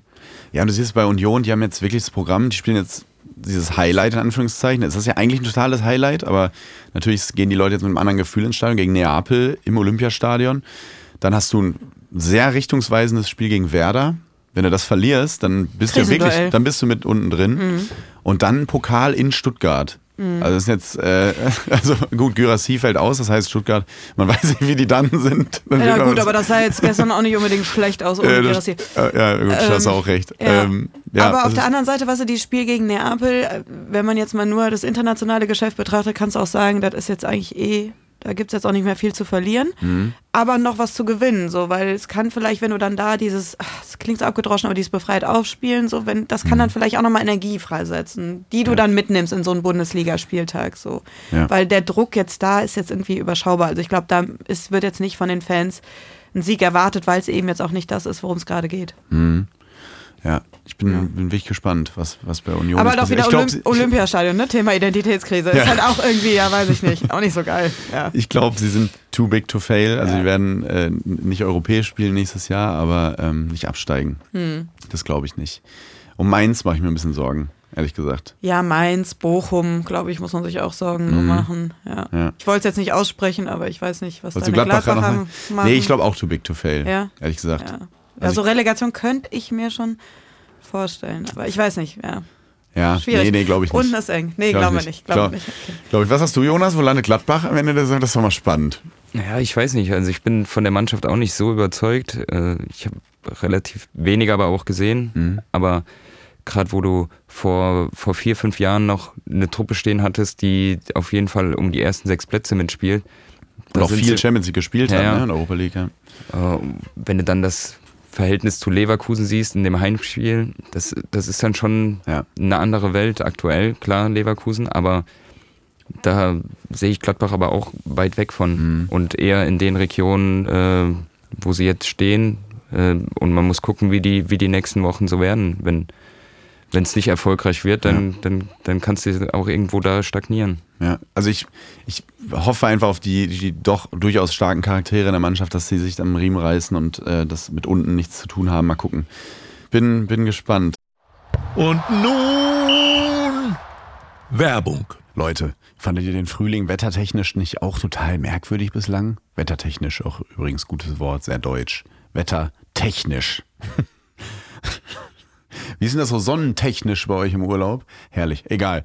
Fandet ihr denn nicht auch ähm, wahnsinnig merkwürdig den äh, Frühling bislang? Es war mal kalt, mal warm und, und ich komme da mal ganz durcheinander, was Schlaf angeht, aber auch was Ernährung angeht, weil ich habe bei warmen Temperaturen einen ganz anderen Appetit auf andere Dinge, als wenn es kalt ist.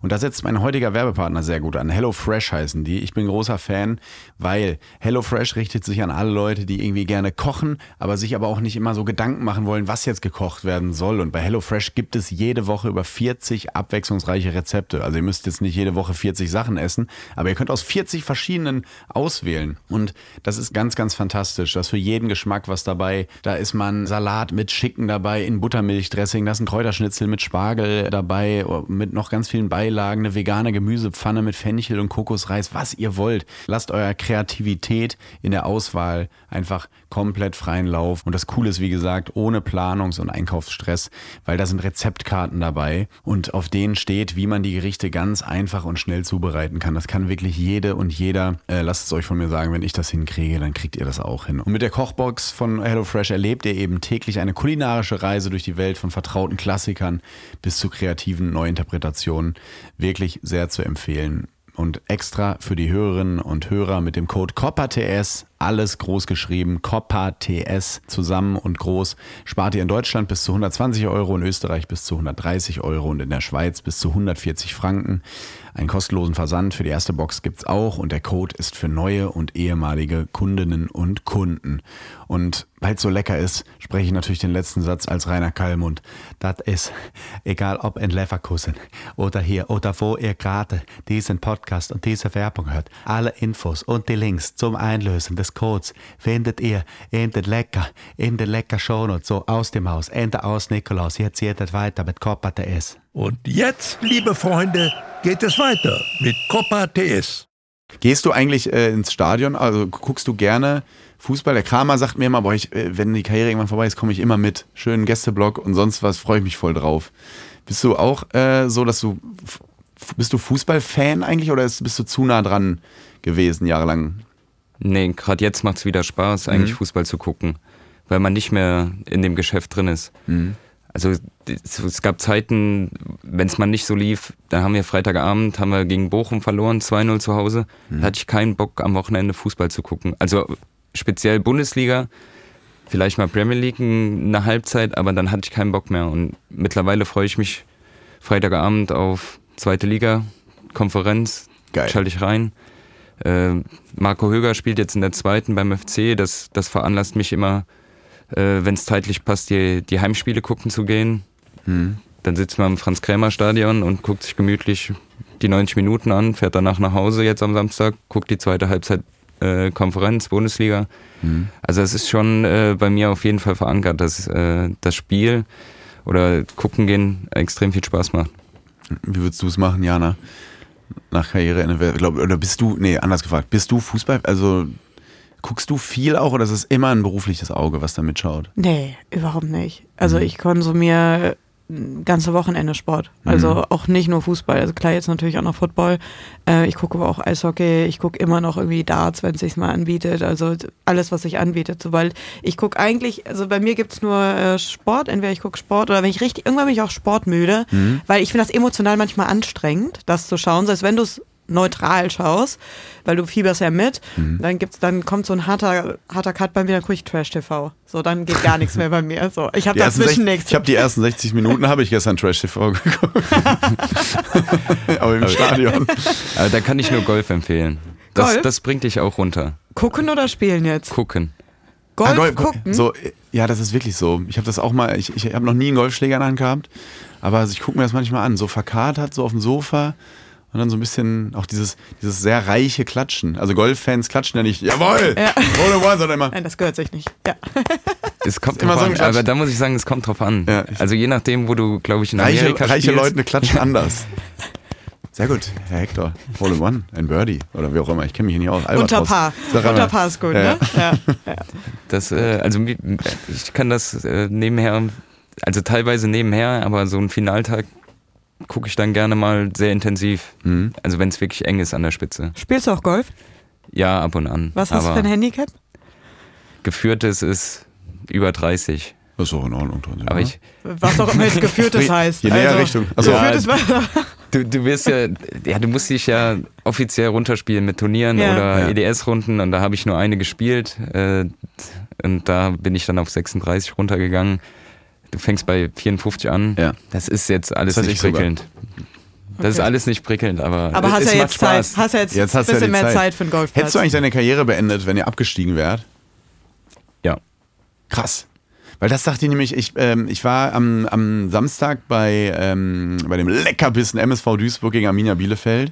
Hast du dich schon mal in der dritten Liga umgeschaut? Ja, weil ich habe ja, ich hab ja immer so, ich habe ja Sympathien für Arminia. Bielefeld, äh, auch weil ich da groß geworden bin aus Westfalen und war sehr, sehr häufig, bevor ich alleine, me- meine Eltern mich alleine mit dem Zug zum Bökelberg haben fahren lassen, war ich sehr häufig auf der Alm. Viel Bielefeld geschaut früher, aber der Funk ist nie so übergesprungen, dass ich Fan wurde, aber ich habe Sympathien einfach für den Verein. Und dachte ich mir, gucke ich mir mal an. Und äh, da spielt der Fabi Klos bei Minja Bielefeld, mit dem ich befreundet bin. Und äh, das ist auch so geil, dritte Liga. Er hat mitbekommen, dass ich beim Spiel bin, hat gefragt, ey, ich muss danach nach Köln, kannst du mich mitnehmen? das ist so herrlich, dritte Liga. Dann ist er nachher so aus diesem, aus dem Stadion, so auf dem Parkplatz. Dann waren da, glaube ich, gerade die Ultras von Duisburg, die irgendwie die Mannschaft, der Mannschaft mal ihre Meinung geigen wollten. Und dadurch geht Fabi so mit seinem Rollkoffer. So, äh, habe ich dann im Entschuldigung, Auto. darf ich mal? Ja, Ja. Dritte, dritte Liga ist einfach so herrlich süß. Ehrlich. Ey. Kannst du mich mitnehmen nach Köln? Sehr ehrlich. Dann saß er dann in seinem Arminia Bielefeld Trainingsanzug vorne im Auto. ähm, worauf wollte ich jetzt hinaus? Achso, ja genau. Der hat ja, ähm, die, Bielefeld wurde ja durchgereicht. Ne? Die haben ja leider ihre Bundesliga-Zeit in dieser Geisterspielzeit gehabt. Ganz viele Leute vergessen ja immer, dass die vor kurzem noch Bundesliga gespielt haben. Aber eben äh, unter Geisterspielbedingungen, was sehr ärgerlich war, weil cooles Stadion. Und dann äh, abgestiegen, zweite, abgestiegen, dritte. Und er hat deswegen ja auch immer wieder äh, unter anderem deshalb äh, nochmal ein Jahr drangehängt, weil er meinte, so kann ich nicht aufhören. Aber das, da wäre dein, dein Schritt wäre dann so rigoros und sicher gewesen und du gesagt, trotzdem, ich, ich will nicht nochmal. Ja, also ich glaube schon. Mhm. Also, dass das äh, gar nicht so weit kam. geklopft. Ja. Äh, dass das so weit äh, kam. Ja. Deswegen äh, habe ich das ja auch eigentlich zu dem, die Veröffentlichung zu dem Zeitpunkt gewählt, als ich das Gefühl hatte, jetzt sind wir eigentlich sicher. Und Mhm. äh, wahrscheinlich hätte ich es nicht kundgetan, aber ich glaube nicht, dass ich noch weiter gespielt hätte. Mhm. Okay. Äh, aus der dritten Liga, aus der Schauinsland Arena mal ganz kurz äh, Ausblick Champions League diese Woche. Neapel haben wir jetzt Ich schon hatte drüber jetzt gerade geredet. echt Schiss, dass du mit mir über die dritte Liga quatschen Nein, nein, nein, Ich gerade noch so, ich schaue jeden Sport, egal. Nein, nein. Oh, jede Liga.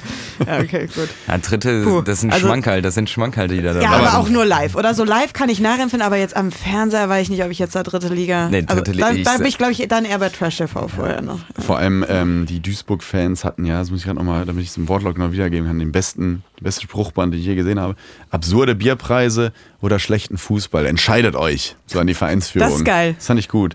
Aber da würde ich, da ich den schlechten Fußball nehmen, weil den kannst du dir mit dem Bier dann noch schön trinken. Ja, aber ich finde einfach, so NRW-Fußball, das ist so süß. Vor mir saß so ein Typ, der hatte ein Trikot an, der saß mit seiner Enkelin im Stadion, hatte ein Duisburg-Trikot an, Nummer, was weiß ich, 70 oder so, und da drüber stand als Flock Opa von Alina.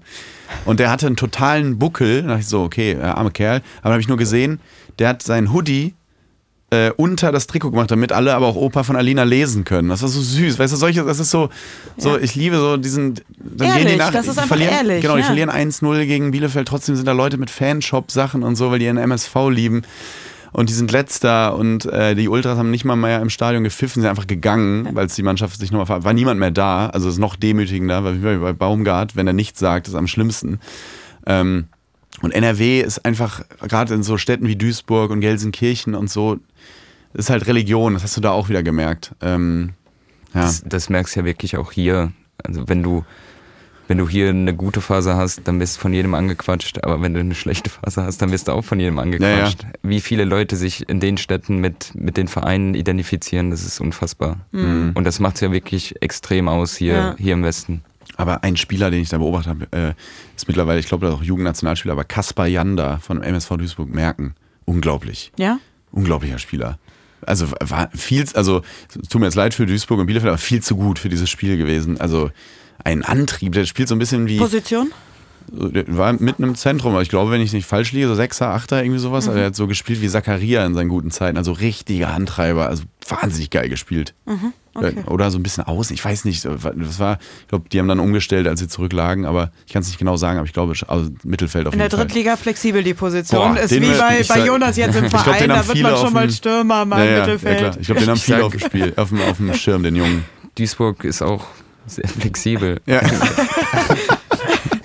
in dem, was wir machen. generell. Gut ist, gut ist es nicht, Gezwungenermaßen. Schöner Flexibel. Folgentitel. Duisburg ist sehr flexibel. ähm, ja. Ähm, ja, genau, von der Schauinsland Arena jetzt nochmal in die Champions League Neapel haben wir drüber geredet. Äh, Bayern spielt in Istanbul. Galatasaray kann eigentlich schon fast alles klar machen, so langsam. Was glaubst du da? Wird das ein, äh, wird das ein Arbeitssieg? Ja, ne? ja. Harry Kane, Sané. Da, ja, ich glaube, da erwarte ich überhaupt gar kein Spektakel. Das Mhm. wird ein souveräner Bayern-Sieg. Sané und Kane. Sané und Kane. Hättest du noch mal Bock gegen, hättest du, wenn du Kane siehst, sagst du dann geil, dass ich nicht mehr spielen muss? Oder denkst Gegen du, so, den kann er hätt- doch den jetzt golfen. Stimmt, den hätte ich gestellt. Das Schlimme ist nicht so ein Stürmer wie, wie Harry Kane, sondern so jemand wie Leroy. Ja. Wenn der mit dem Tempo auf dich zukommt, ich bin ja auch nicht der Schnellste gewesen Mhm. über die Jahre. Das ist dann. Äh, Musst du noch mal ein paar Mal Helene Fischer atemlos ja, anhören, ne? Ja, da, da habe ich auch keinen Bock mehr drauf. Aber ihr habt auch zusammen Nationalmannschaft gespielt, ne? Ja. Hattest du da auch manchmal den Moment, dass du sagst, ey Leroy, oder dachtest im Kopf, du bist, du kannst, du bringst alles mit, kannst, du könntest theoretisch Weltfußballer werden. Das liegt ja nur an dir. Das hat Tuchel ja auch sinngemäß so ein bisschen gesagt, nicht mit Weltfußballer, aber er könnte die Liga dominieren. Und jetzt ist es ja irgendwie so. Ähm, hattet ihr da manchmal auch das Gefühl, boah, der hat, der hat Anlagen. Ja. Warum ruft er das nicht immer ab? Ja, genau das war's. Also hatte ich das Gefühl zumindest. Also im Training manchmal Aktionen, wo du dachtest, jetzt, jetzt kriegst du den Ball, auf jeden Fall. Mhm. Und da hat er doch irgendwie so einen komischen Haken gemacht, die er ja immer hat. Ja. Und ja, aber konnte das dann oftmals, zumindest bei uns in den Spielen, nicht so abrufen, wie er das aktuell macht. Mhm. Und ich glaube, das war in der Bayern-Zeit ja eh immer sein Problem, dass er die Konstanz nicht hatte. Mhm. Aber die, die pendelt sich jetzt so langsam ein und äh, man sieht ja, was er dann für ein Unterschiedsspieler sein kann. Ja, ah, Wahnsinn. Ähm, Dortmund spielt gegen Newcastle. Dortmund sollte gewinnen. Klingt aber, ja, die, ne, das, Das Das wäre gut. Ja. Ja, müssen, sollten gewinnen. Äh, 0-0 gegen Milan war eine solide Leistung, war nicht schlecht, aber das, das, das war halt so ein Spiel, was dann, die haben sich ja, hat Terzic ja gesagt, weniger Schönheit, mehr Effektivität, sinngemäß, ich paraphrasiere jetzt, ich weiß nicht genau, wie der Satz nochmal genau war, aber hinsichtlich des 1 0 Arbeitssiegs. Bisschen mehr Ergebnisfußball jetzt in Dortmund. Genau, ja. gegen Werder Bremen und dieses Milan-Spiel war ja so eins, was kommt dabei rum, wenn Chan nicht diesen geilen Pass auf Brand spielt, dann geht's halt 0-0 aus und das wäre ja bei Werder wahrscheinlich auch, gegen Werder auch so ausgegangen. Aber die sind jetzt schon ein bisschen unter Zugzwang, ne, Dortmund. Ja, safe. Und das gegen eine Premier League-Mannschaft ist halt hart. Ja, aber irgendwie habe ich bei Dortmund im Moment das Gefühl, ähm, wenn wir wieder bei Identität sind, die sind da, sind sie ein bisschen reifer geworden. Also ich finde, das, was Terzic sagt, da ist viel Wahres dran. Also ein bisschen weniger Spektakel ist vielleicht jetzt auch oft nicht mehr ganz so schön anzusehen, aber dafür habe ich das Gefühl, die Mannschaft ist in sich stabiler geworden und ähm, konstanter auch. Also konstant unspektakulär, aber dafür erfolgreich, durchaus erfolgreich im Moment. Das, ich traue denen auch denen traue ich einen Sieg zu. Ich mag das ja auch, ich bin ja auch so ein bisschen, was Fußball angeht, italienisch veranlagt. Ich finde äh, so Mourinho-Fußball manchmal gar nicht so schlimm. Also dann spielst du halt hässlich, gewinnst aber 1-0. Ich bin ja Fan von sowas. Ja, echt? Hm, Ich, ich brauche Das hätte ich jetzt gar nicht Ich brauche gedacht kein bei dir. 4-3. Nee? Früher haben die erste Also Zeit unter wenn es mein Verein, äh, Verein wäre, sage ich auch, da lieber gewinnen und voll. dann auch mal nicht so gut spielen, Ja. anstatt, äh, klar, als neutraler Zuschauer ein 4-3 siehst du immer lieber als, als, Als so ein ein 1-0. Gegurke. Wir haben Ja. unter Lucien Favre so oft 1-0 gewonnen durch einen Elfer von Philipp. Philipp Dahms. Ja, das stimmt. So oft. Philipp Dahms, die Legende. Ähm, einfach, da gab es Elfer und dann Favre, was er immer macht, zu Beginn erstmal hinten dicht. Äh. Und das kann der ja scheinbar irgendwie wie kein anderer. Du hast ja auch ein paar Mal gegen Favre gespielt. Das sind halt auch so durchorganisierte Truppen einfach. Ne? Und das Ja. ist ja so, ähm, äh, ich, ich mag das. Mag das einfach, muss ich sagen. Ähm, und dann haben wir noch Leipzig gegen dein Roter Stern Belgrad. Ja. Mein roter Dein, Stern. dein roten Stern. dein, dein roten Stern. Ähm, ja, äh, ganz, wir müssen noch einmal kurz in die Popkultur abdriften. Oh Gott. Ähm, äh, David Beckham, Doku so. in aller Munde bei Netflix. Hat jemand von euch reingeguckt? Ich habe es komplett geguckt. Durchgesuchtet. Ich noch nicht. Das ist äh, völlig egal. Du hast auch durchgesuchtet? Ja. Du musst es gucken, weil es Fußballromantiker, weil da kommen Namen. Luis Figo, Sisu, diese Mannschaft Roberto von Real Carlos, Madrid. Salgado, Ronaldo. Paul, Paul Ince, äh, äh, Schmeichel, glaube ich, auch alle. Äh, natürlich Sir Alex Ferguson, ähm, die Spice. Girls. Es ist, Ja, es ist Spice- einfach nur Posch. toll. Ja. Mit denen sind wir groß geworden, ne? Ja, aber wirklich. Und dann diese eine Szene, wo David Beckham äh, erzählt, dass er ähm, zu Real gewechselt ist und er wollte extra höflich sein, war der Erste am Trainingsgelände und sitzt dann in der Kabine. Und dann sitzt er da einfach und erzählt so und die, dann geht irgendwann die Tür auf. Und er ist ja auch fucking David Beckham, ne? Er ist jetzt nicht irgendwie ein U17-Spieler, der mal dabei sein darf, sondern er hat die Champions League gewonnen äh, gegen Bayern München und auch ist Meister geworden und so weiter, Triple gewonnen. Und ähm, dann geht die Tür auf, Figo kommt rein, sagt er. Dann weiter, Tür geht wieder auf, Roberto Carlos kommt rein, Ronaldo kommt rein, Zidane kommt rein, Salgado kommt rein, Casillas kommt rein. Und er sitzt da, wird immer kleiner. Und, und Ro- und Ronaldo hat ihn doch so auseinandergenommen im ersten Training, einfach komplett ausgedribbelt. Und, Ja. Ey, das sind ja Situationen. Hast du das bei der Nationalmannschaft, wenn ich fragen darf? Ja, schon. Wer, wer war da so dein, der- wer war da so der Spieler, wo du dachtest, Ja, ich war Ausst- da, in Sachen Ausstrahlung, was Schweini? ja, also ja, schon die Typen, die, die auch Weltmeister wurden. Mhm. Ich bin da ja einfach so dazugekommen mit zehn Bundesligaspielen. Ja. Also ich war ja wirklich ganz klein mit Hut. Mhm. Und ich kannte auch niemanden vorher. Ich habe hab ja nie U-Nationalmannschaft gespielt. Das heißt, ich bin jetzt eh nicht so der extrovertierte Typ, der sagt, hier bin ich Mhm. und äh, jetzt lernt er mich mal alle kennen.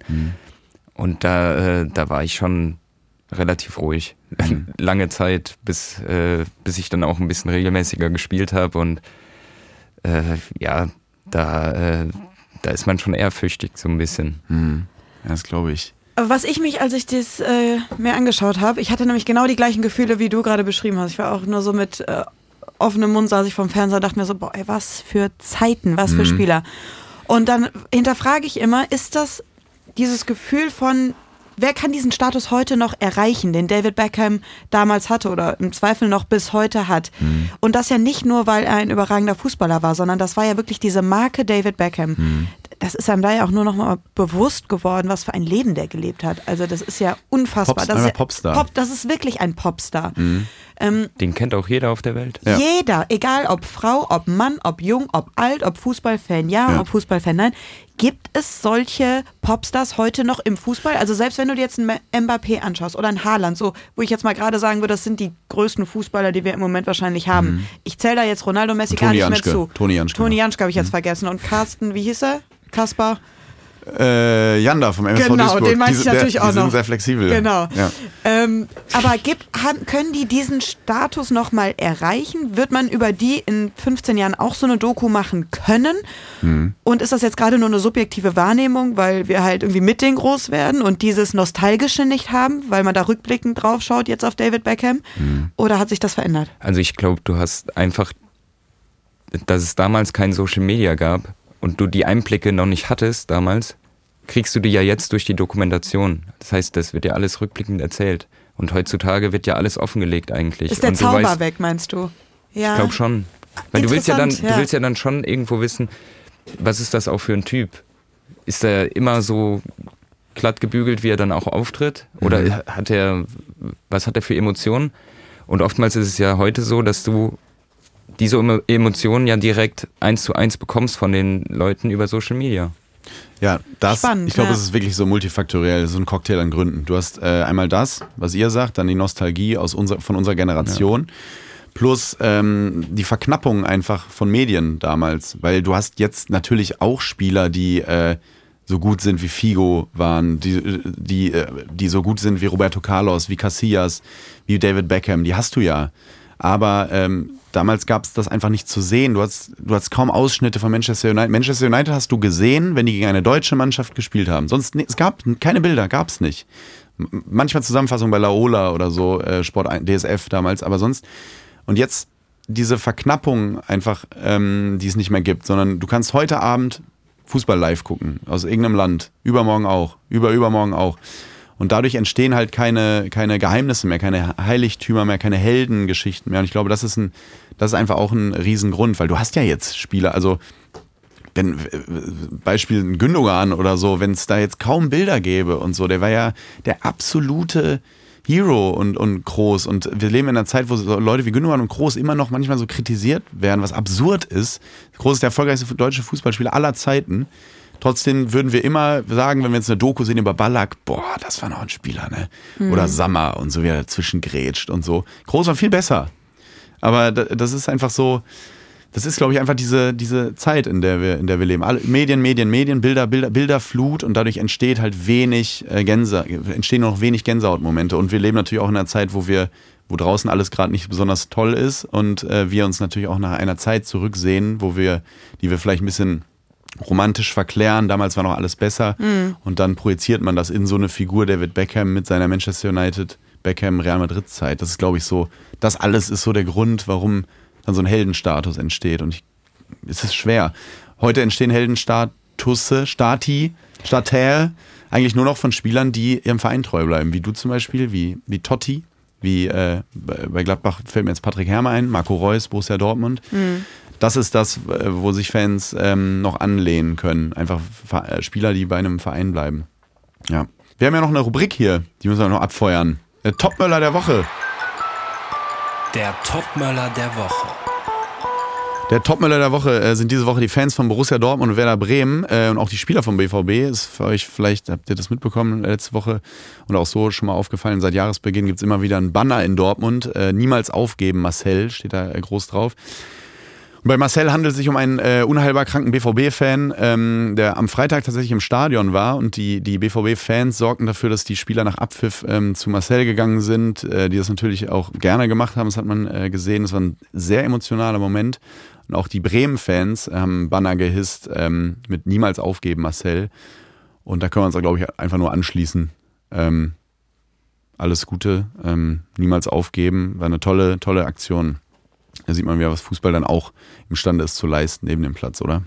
Ja, ich glaube enorm, weil mhm. für solche Leute ist dann in dem Fall wahrscheinlich der BVB alles mhm. und wenn du dann darüber was zurückgeben kannst, dann, dann tut das uns Fußball dann auch mal ganz gut. Ja, das stimmt. Der Flopmöller der Woche.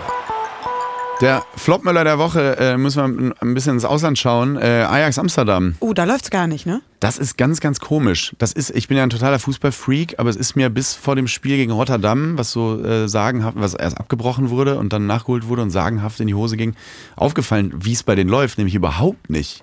Also schlechter als je zuvor. Ajax Amsterdams Krise wird immer dramatischer, schreibt Spox. 4-3 äh, hat Ajax am Wochenende gegen den Tabellenletzten Utrecht verloren. Äh, damit hat Ajax zum ersten Mal in der Vereinsgeschichte acht Spiele in Folge nicht gewonnen. Ist Tabellen 17. Nie war Ajax schlechter und äh, da knallt es gerade an allen Ecken und Enden im Verein. Und es ist äh, ganz, weil Ajax Amsterdam ist ja, das ist Roter Stern Belgrad, Ajax Amsterdam, diese Olympique Marseille, das sind diese, diese 1B Vereine mittlerweile, aber wir sind mit denen einfach groß geworden als so große Vereine in Europa und das tut irgendwie immer weh. Weil ja, aber Ajax war vor, wann waren die im Halbfinale ja, der ja, genau. Champions League? Ja, genau. Drei, das drei oder vier Jahre, ja, ja, ist nicht lange her. Exakt, das kommt noch dazu und mhm. einfach der Ausbildungsclub und so. Ja, tut irgendwie weh, ne? Wenn man mal rüber guckt nach Holland. Ja, total. Und ähm, irgendwie ist es, ich glaube, auch da ist der Verein gerade in einer absoluten Findungsphase. Ne? Mhm. Die haben irgendwie, ähm, ich weiß gar nicht, ist mit dem Abgang von Ten Hag losgegangen, mhm. so diese Abwärtsspirale. Ich, ich kann es gar nicht so festmachen, aber gerade ist auf jeden Fall, ist äh, der Fallschirm fehlt. Ne? Der freie Fall ist da, der ja. Fallschirm fehlt. Ähm, und da muss man jetzt irgendwie schauen, dass man da nochmal die Wende einleitet. Und jetzt hat irgendwie Sven Metzlint hat, ne, ist weg. Dann mhm. jetzt wollten sie Van Gaal, der will aber nicht. Da wollten sie Van der Vaart, der will aber nicht. Also ich glaube, die suchen auch gerade verzweifelt so nach ähm, wirklich so Leuten mit Stallgeruch, die mhm. jetzt diesem Verein wieder so diese Seele so ein Stück weit zurückgeben können, weil ich glaube, die sind gerade, die sind echt im freien Fall. Ja. Das stimmt. Aua. Wenn das Bienennest will sich keiner reinsetzen. Nee, im Moment ist echt hot. Oder gerade. Mhm. Oder? Ja, Jetzt kommen normal die Verzweifelten, die nochmal ja. unbedingt auf dem Bildschirm erscheinen wollen. Ja, aber du siehst ja auch, es kann, es kann, ja, es, es kann ja auch mal schief gehen, ne? Schalke hat einen neuen Trainer und direkt zu Beginn 3-0 verloren. Ne? Also man denkt ja immer, jetzt kann ja, wenn ich komme, so, ich, es kann ja erstmal nichts schief gehen und so, und das erste Spiel 3 0 zu verlieren. War nichts mit dem Trainereffekt. Traditionsvereine, Traditionsvereine, das ja. macht mir ein bisschen Sorgen. Dann auch wieder Hinblick auf meinen Verein, wer weiß. Also bislang sind wir davor gefeit, auch mal runter wieder zu gehen. Aber auch FC Basel in der Schweiz und so, das ist alles, die sind alle gerade irgendwie, läuft's nicht. Und, und Ajax halt auch nicht und äh, Schalke auch nicht. Und äh, ja. das ist für, glaube ich, wenn du jetzt Holländer bist und guckst in die zweite Liga und siehst Schalke, die ja auch 2012 noch im Viertelfinale der Champions League und auch danach noch europäisch gespielt haben und so, unter Tedesco noch Vizemeister waren, denkst du, glaube ich, auch, hä, was ist da denn passiert? Was habe ich hier? Ich bin einfach, genau, ich bin einmal falsch abgebogen und ja. ähm, aber da muss man jetzt auch wieder, vielleicht auch noch einen Punkt zu Union Berlin. Da zeigt sich dann auch, welcher Verein Krise kann. Das mhm. halt jetzt bei Ajax, ich glaube, die können auch nicht Krise, weil die mhm. waren es in der jüngsten Vergangenheit halt einfach nicht gewohnt. Union Berlin hat auch noch nicht bewiesen, dass sie Krise können, weil mhm. sie das mit dem, mit so einer Situation noch nicht konfrontiert waren. Schalke müsste es jetzt eigentlich ähm, bisschen besser beherrschen. Aber. Krise ist ja immer relativ. Also für manche ist, äh, manche Vereine ist der vierte Platz eine Krise. Mhm. Und wenn du dann aber wirklich um die Existenz kämpfst, das ist schon wieder was ganz anderes. Ja. Weil du merkst dann echt, das hat Auswirkungen auch im Verein und so weiter und so fort. Mhm. Das ist dann schon äh, vergleichsweise wieder was anderes, wenn du mal drei Spiele nicht gewinnst und von zwei auf vier abrutschst. Ja, Aber selbst da, selbst da ist es ja manchmal dann sehr, sehr unruhig. Also ich habe mal mit Marco Höger drüber gesprochen, Schalke-Zeiten, wo sie wirklich noch dauerhaft oben um die Champions League gespielt haben. Mhm. Da bist du Fünfter, äh, Mitte der Rückrunde mhm. und dann, dann ist da Krisenzustand, dann, dann brennt's da an allen Ecken und Enden.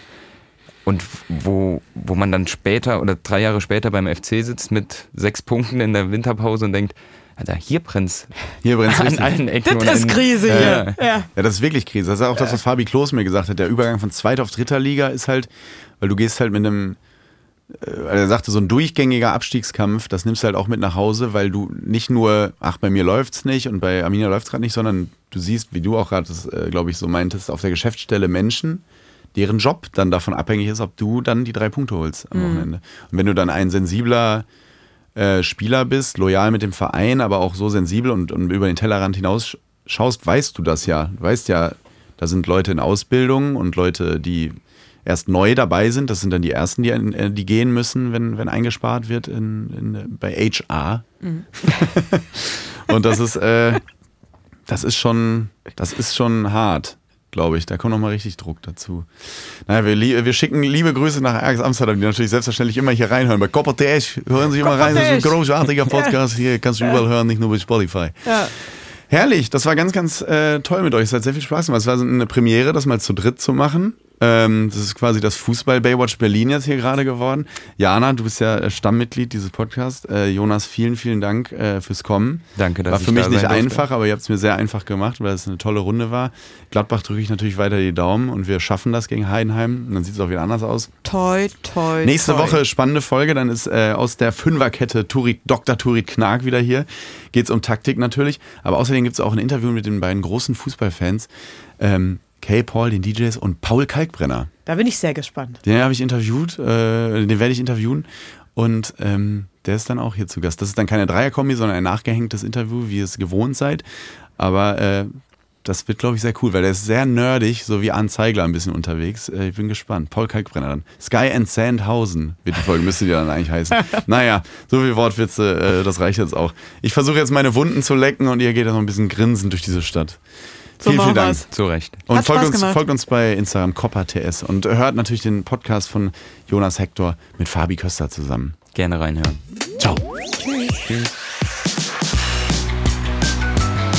Neue Folgen von Copper TS hört ihr immer dienstags überall, wo es Podcasts gibt. Um keine Folge zu verpassen, folgt dem Podcast und aktiviert die Glocke.